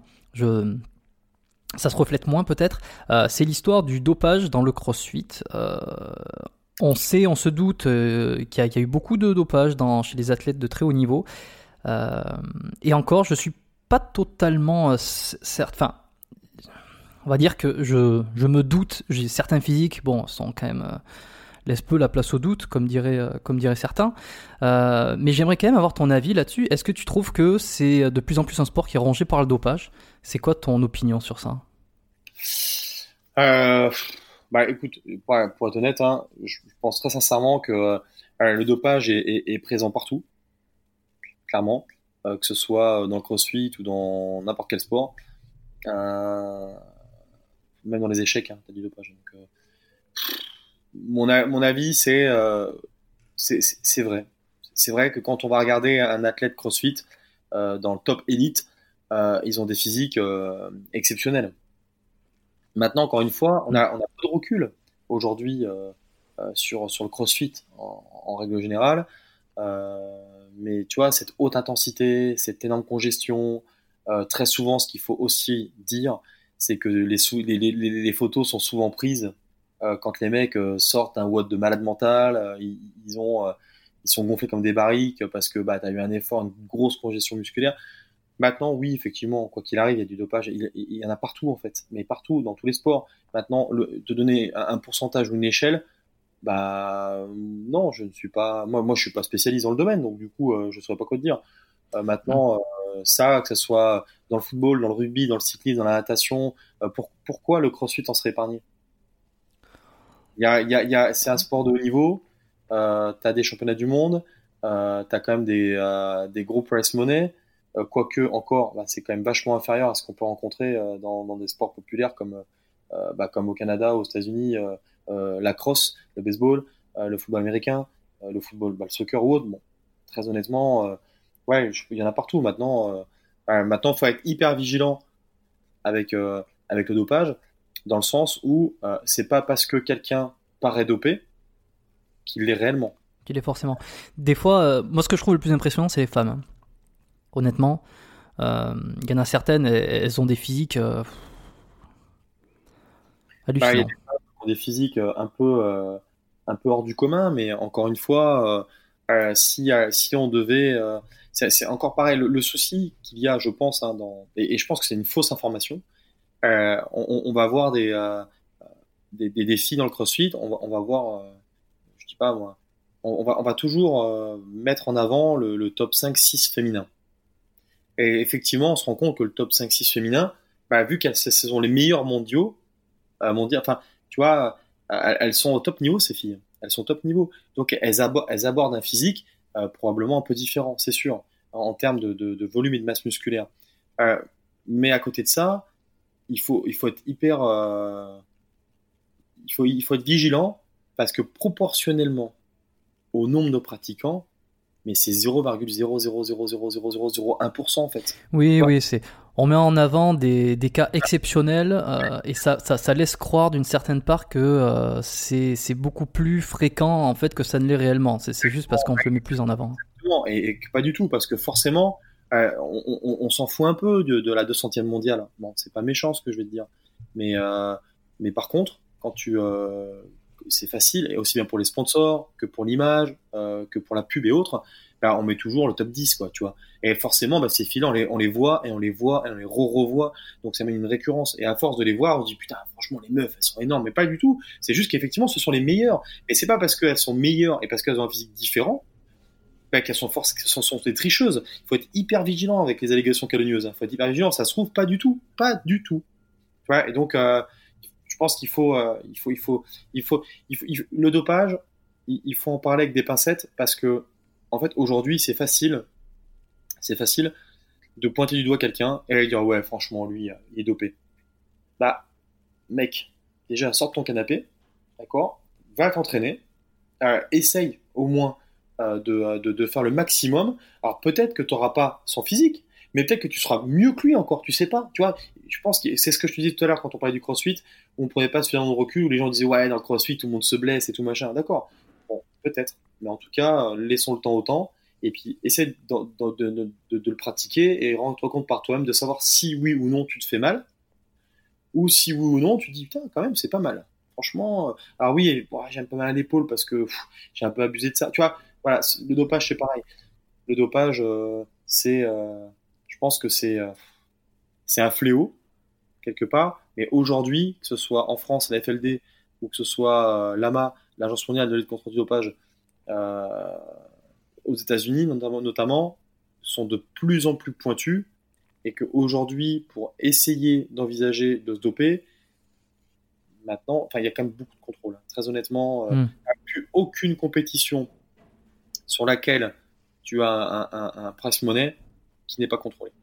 Alors, tu as à la fois tous les podiums sont contrôlés et tout au long de la compétition, tu as des contrôles inopiné en fait. aujourd'hui, euh, tu sais que bah, voilà, tu, peux, tu peux jouer, mais c'est à tes risques et périls. Hmm. Oui, bien sûr. Et comme tu le disais aussi, c'est quand même une grosse industrie. Euh, voilà, le, CrossFit, ça représente quand même une, énorme économie. Donc, euh, on peut comprendre cette histoire. Enfin, on peut comprendre. Je sais pas si on peut la comprendre, mais euh, pas la comprendre dans le sens euh, l'accepter, mais juste euh, le voir et se dire ok c'est là. que il y, a cette image, il y a cette image de l'athlète, il y a pour faire vendre, pour faire vendre des programmes, etc. Bon, il y en a qui en parlent énormément, j'en ai déjà parlé un petit peu, bon, on va pas nécessairement déblatérer sur le, le, pour, le contre de l'histoire, chacun chacun y verra, chacun aura son avis. Et toi, justement, tu fais quand même partie des, donc, des top français euh, à pratiquer ce sport. Tu t'es jamais fait proposer euh, euh, des produits ou alors, enfin, sans, sans, forcément donner des noms ou quoi que ce soit, mais t'as jamais senti une espèce de pression de te dire, est-ce que en prenant ça, je pourrais aller au-dessus? J'ai une certaine, je vais pouvoir avoir une, une image beaucoup plus, beaucoup plus prononcée ou des pressions qu'on t'a données ou pas forcément? Bah non, écoute, moi, tu sais, je vais être avec toi. Hein. Euh, j'ai découvert le CrossFit à, à 32 ans, à, à 34 ans, j'étais numéro un français en élite. Euh, après, euh, j'essaie tous les ans d'être dans le top 10 français euh, élite, tout confondu. Euh, maintenant, honnêtement, euh, si je voulais me, me charger à, à, 40 ans, je, je, serais complètement con en fait. Je serais, je serais complètement con parce que parce que aujourd'hui bah, faut pas se voyer la face. Quoi. Euh, je dis moi, je, suis amené à régresser. Euh, je pense que le corps est fatigué. Euh, il faut surtout pas, enfin, je, je, pense que je, pense que dans n'importe quel n'importe quel athlète aurait probablement envie d'essayer en fait un jour. Je pense que tu as des gens qui, parce qu'en voyant, qui pourraient être plus forts. moi, comme je te l'ai expliqué, la chance que j'ai, c'est que je suis vachement bien entouré. Je suis vachement bien entouré et surtout, surtout, hein, ce que tu dois savoir, c'est que euh, moi, j'ai été beaucoup critiqué, euh, j'ai été beaucoup montré du doigt, et, euh, et, quand je suis arrivé dans le CrossFit, j'avais des barres énormes, et, on a, et, et, et en fait, le raccourci que l'on fait, euh, c'est très français, mais euh, je pense que ça doit pas au Canada ou ailleurs, hein. mais il y a un raccourci qui est fait, c'est que quand tu es plus fort que quelqu'un qui est plus jeune que toi, le raccourci, c'est pas de, de, de, de se renseigner sur la manière dont tu as fait pour être à ce niveau-là, c'est ah, comment il peut être aussi fort euh, alors qu'il il a 10 ans plus que moi ou 15 ans. Eh bien, il est chargé. Donc en fait, moi j'ai un leitmotiv, hein, c'est euh, bah tu vois, pour être honnête avec toi, je prends même pas de protéines en fait, je prends même pas de protéines en poudre. Donc euh, alors par contre, je prends beaucoup de compléments alimentaires, je prends beaucoup de maca, de spiruline, de chondroïtine, de, tu vois, je, prends tout ce qui est oméga 3. Là, en ce moment, comme je me, comme je me fais opérer, je dois faire une cure de vitamine C pendant, pendant mois. Euh, je, je, fais trois repas par jour, j'ai un petit goûter, tu vois, là dans 10 minutes je vais me faire un petit goûter, 18 heures, un petit goûter léger, mais euh, je sais pas. Euh... Alors peut-être en fait que si j'avais fait un sport qui me rapportait euh, un million par mois, en fait, euh, et si j'avais la possibilité, je dis pas. Aujourd'hui, je fais un sport euh, qui me rémunère, mais mais très faiblement. Tu comprends? Donc je, je vais pas. Tu m'entends? Oui, oui, je t'entends. Ouais. Je, vais pas, je vais pas risquer ma santé pour gagner 100 euros de plus par mois. Quoi tu vois. Hmm. Donc, euh, et puis je pense que tu vois, c'est quand même classe de, de, pouvoir faire des résultats euh, et, et, de se regarder dans la glace le matin, quoi. Donc euh, non, c'est ok. Non, pour moi, non, j'ai pas pour répondre. J'aime bien, j'aime bien parler de ça un peu plus parce que ça, ça, ça me tient, ça me tient, ça me tient à cœur. Parce qu'en fait, euh, on m'a fait une petite, euh, on m'a fait une petite entrée en matière en le CrossFit en 2012-2013, pas très sympa, tu vois. Et, D'accord, je savais pas. Ouais, ouais, si, si, si, si. Et ça a été, euh, et encore un peu aujourd'hui, hein, mais un peu moins, on va dire, beaucoup moins même, euh, comparé à avant. Et ça a été pour moi une très très belle revanche, en fait, euh, de pouvoir faire tout le podium que j'ai pu réaliser, euh, et d'avoir effectivement subi tous ces contrôles, tu vois, et, et de pouvoir me dans la glace et de me dire, moi, je, je m'en tape, en fait, vas-y. Donc, tu vois, ça, c'est cool. Donc, euh, non, Parce que et... concrètement, on on t'accusait euh, de, de, de, prendre des produits pour être, euh, pour être aussi performant, pour être aussi fort. Bah, et... Quand je suis arrivé dans le crossfit, euh, j'avais un gros, un gros physique, euh, alors pas super sec, hein, moi j'avais un peu de bidon et tout, hein, tu vois, j'étais bobber, quoi. Euh, mais mais j'avais une bonne explosivité, j'avais une bonne génétique, j'avais un bon patrimoine génétique, donc j'étais explosif, j'étais fort, voilà, je, je, je voilà, je comprenais vite ce qu'on me disait, j'apprenais assez rapidement, et puis bah les gens, si tu veux, bah, par jalousie, euh, c'est des personnes qui étaient bien ancrées dans, dans, dans le système à ce moment-là, euh, en France. Euh, on, on, lâchait une bombe à mon sujet à, à plusieurs reprises, mais c'est de la méchanceté, ça s'appelle juste de la méchanceté. Hein. Et puis au final, bah, toi en fait, tu bah, arrives déjà avec avec, un, avec une petite carte collée sur ton front, alors que tu veux juste faire mal à la personne, tu veux juste faire du, du sport en compétition. Et puis bah derrière, bah, pour en, en, envisager de de, euh, de, de rendre un peu ton blason, bah t'es obligé de, de cravacher plus que n'importe qui quoi.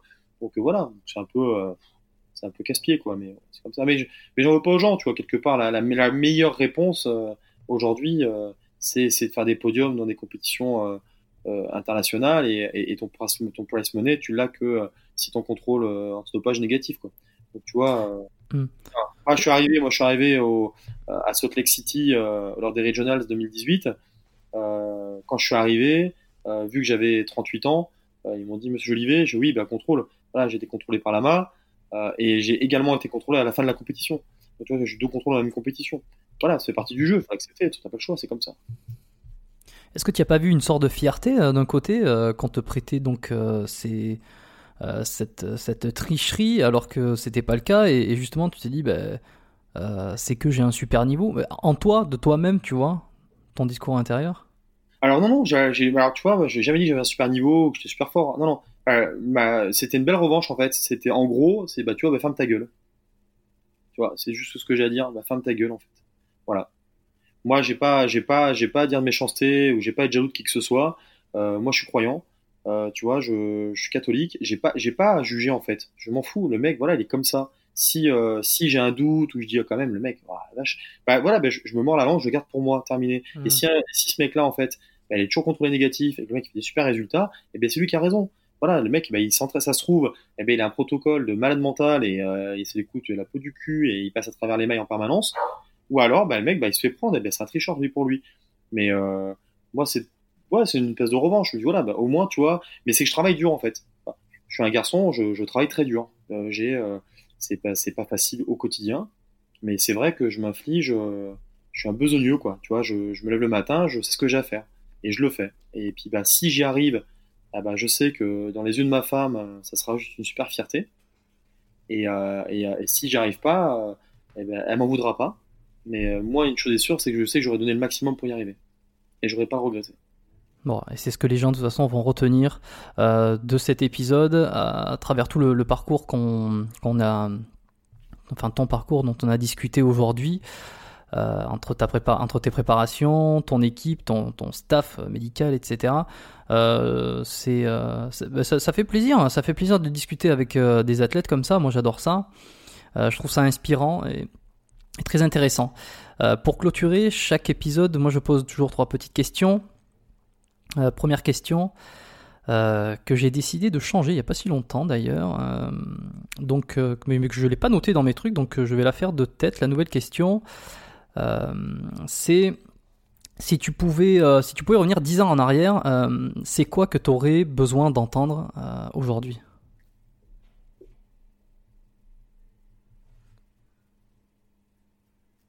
Euh...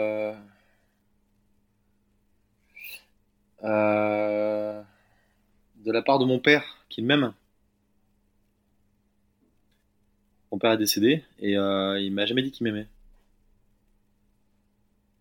Ok. Je te réponds spontanément, hein, ce qui me vient là par la tête. Hein, je vais pas Non, non, euh, c'est très bien, bah, euh, c'est honnête et spontané.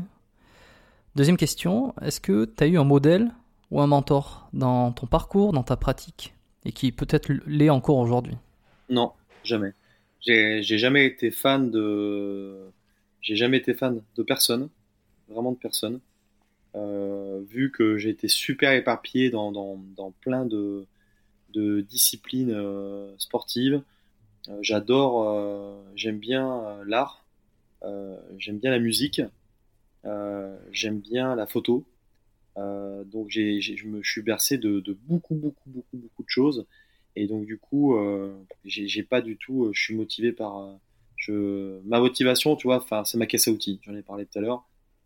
c'est qu'en fonction de quand je rentre dans un sport, je me mets comme dans la peau d'un acteur en fait. Je prends le rôle à cœur et, et, ça dure temps que ça dure. Mais pour être sûr que ça dure le plus longtemps possible, je fais le nécessaire. En l'occurrence, bah, je t'ai parlé de ma caisse à outils tout à l'heure. Eh bah, j'essaye de, de mettre au coup du jour ma caisse à outils en permanence pour que ça dure le plus longtemps possible. Top. Et enfin, troisième question, est-ce qu'il y a un livre, toi, qui t'a particulièrement marqué dans ta vie, que tu recommandes souvent? Alors, euh, Les hommes viennent de Mars et les femmes de Vénus. ok, je m'y attendais pas. Tu connais pas? Bah, pas? je, bah, je, le connais en fait, euh, je le connais mais je l'ai pas lu. Il est, il est très populaire euh, ce livre, il est dans ma liste de lecture depuis un bon moment mais je l'ai pas lu encore. Alors il faut faire très attention à ce livre parce que euh, ce livre, en fait, euh, quand, à un moment, quand tu le lis, tu, tu as vraiment le, enfin, as le sentiment que, que tu comprends absolument pas les femmes et que tu pourras jamais euh, euh, comprendre une femme ni vivre avec une femme et que du coup, euh, c'est soit tu finis seul, bah, soit tu, te mets avec un homme. Donc tu deviens gay parce que, parce que tu te rends compte qu'en fait, l'homme se comprend avec l'homme, tout simplement. Et en fait, euh, c'est une drôle de subtilité puisque finalement, tu te rends compte que dans ce livre, il faut vraiment le lire. Il faut pas le lire en diagonale. Il faut vraiment le lire comme un roman finalement, parce que en fait, ce livre t'apprend tout simplement à comprendre les femmes. Et en fait, euh, si tu le lis, si tu, si tu le, si tu abordes pas le livre de la bonne manière, en fait, et eh bien comme je te l'ai dit, bah soit euh, tu deviens tout seul, ou bah tu te maries avec un homme tout simplement, ou alors euh, si tu le lis correctement, ben tu apprends à mieux connaître les femmes et notamment euh, leur manière, elles, de penser et d'interagir. Ah bah écoute, parfait. C'est une recommandation originale. Généralement, on parle de, livres de sport et j'aime bien justement quand, quand on me mentionne d'autres bouquins qui sont pas nécessairement liés avec le sport et la santé. Ok, eh ben c'est super. Si les gens, ils ont envie d'en apprendre un peu plus sur toi, qu'ils ont envie de te retrouver sur des réseaux, te suivre, ou peut-être sur l'actualité de tes compétitions avant que tu ne prennes ta retraite Où c'est qu'ils euh, peuvent le faire Où c'est qu'ils peuvent te rejoindre? Euh, bah Alors sur, euh, sur Instagram, tout simplement jolivet.alexandre. ensuite, là, au 1er juillet, je, je, lance ma programmation. Donc j'ai mis beaucoup de temps à me décider parce que, parce que j'avais besoin de, de, de, de, de m'assurer que mon contenu soit de qualité. Parce que très souvent, tu as beaucoup de gens qui, qui font des programmations, si tu veux, en, à l'âge de 20 ans, 22 ans, et euh, que j'estime, pour moi, manque cruellement d'expérience et, de, et, d'information. Et, euh, et, j'ai voulu me, me savoir un petit peu tout ce que j'ai appris à la fois dans le football, dans le rugby, dans le bobsleigh, dans le crossfit, et, puis mes erreurs, pour faire un beau contenu. Et j'ai créé une page qui s'appelle euh, LGBB Training. Et, euh, et du coup, euh, c'est une tête de chien, parce que j'adore les staffies, hein, tout simplement. Donc c'est une tête de staffie, c'est mon, mon staffie qui est sur la photo. Euh, où dessus, à partir du 1er juillet, je lance une programmation euh, qui, à mon avis, est quand même super cool. Et après, au niveau des, des compétitions, bah, soit aller sur CrossFit, sur CrossFit Game, sur Internet, ou taper Alexandre Jolivet sur Google. Je pense qu'en général, quand les gens veulent googliser quelqu'un, c'est un peu ce qu'ils font. Ils tapent son nom, son prénom sur, sur les réseaux. Après, voilà, moi je suis pas une star, hein, donc les contenus, tu les auras plus sur des résultats que tu verras en compétition ou le contenu que moi je mettrai sur mes réseaux Instagram. Et quand tu parles de programmation, euh, on est sur du, programme d'entraînement, euh, que je suis sûr de bien comprendre? Ouais, une programmation, euh, alors on peut pas dire de CrossFit, on va dire cross-training, puisque le CrossFit, c'est protégé. Protégé, bien entendu. donc de cross-training, si tu veux, c'est une, programmation qui est, qui est dédiée que aux athlètes. C'est-à-dire qu'en gros, moi je, je, je, vends pas vends pas des saucisses. Hein. En gros, tu es, tu es athlète dans le sens où tu passes tous les mouvements.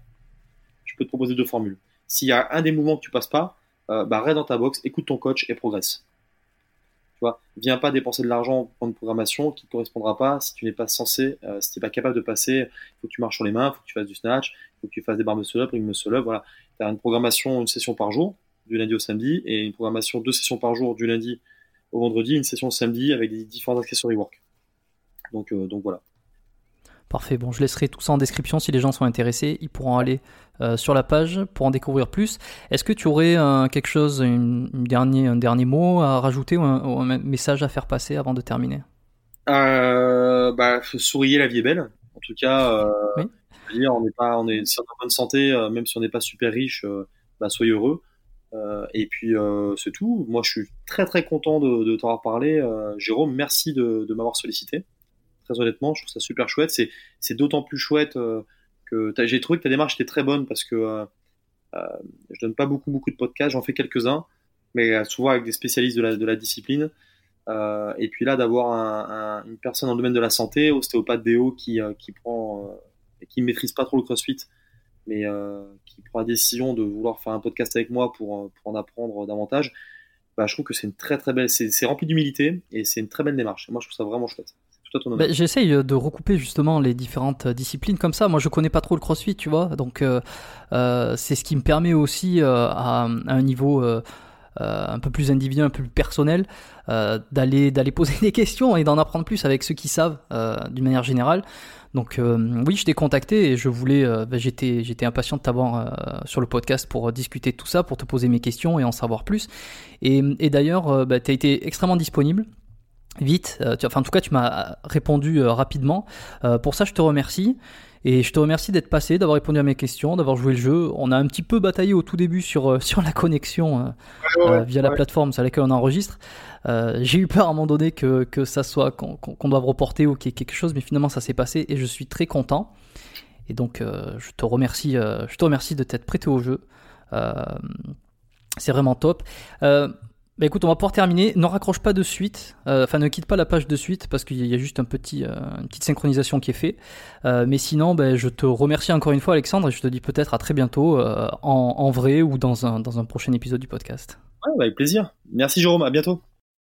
Merci à vous d'avoir écouté l'épisode jusqu'à la fin. Si ça vous a plu, si vous connaissez quelqu'un dans votre entourage qui pratique le crossfit ou qui aimerait s'y mettre, euh, je vous invite à lui partager l'épisode pour qu'il découvre le parcours d'Alexandre s'il ne le connaît pas encore. Euh, et puis en même temps qu'il découvre ce podcast s'il ne le connaît pas encore.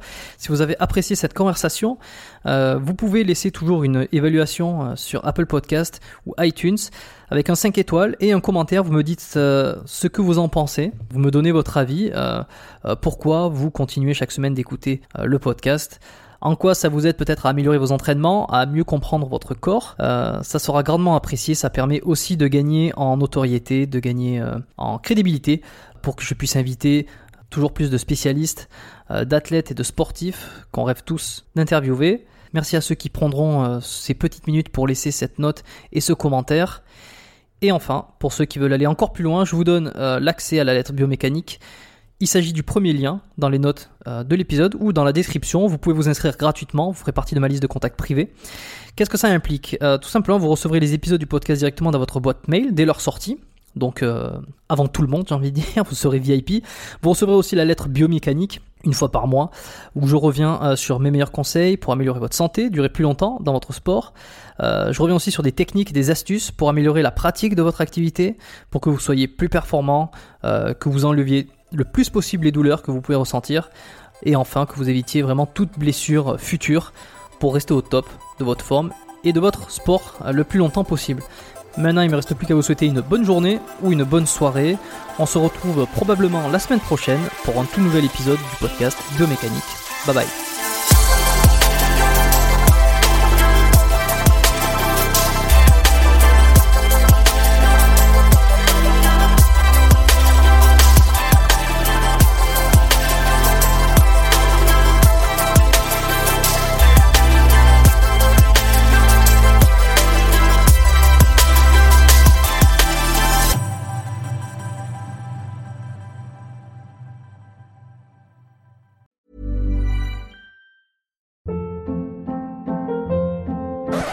Up. What was that? Boring. No flavor. That was as bad as those leftovers you ate all week. Kiki Palmer here, and it's time to say hello to something fresh and guilt-free. Hello Fresh. Jazz up dinner with pecan-crusted chicken or garlic butter shrimp scampi. Now that's music to my mouth. Hello Fresh. Let's get this dinner party started. Discover all the delicious possibilities at hellofresh.com.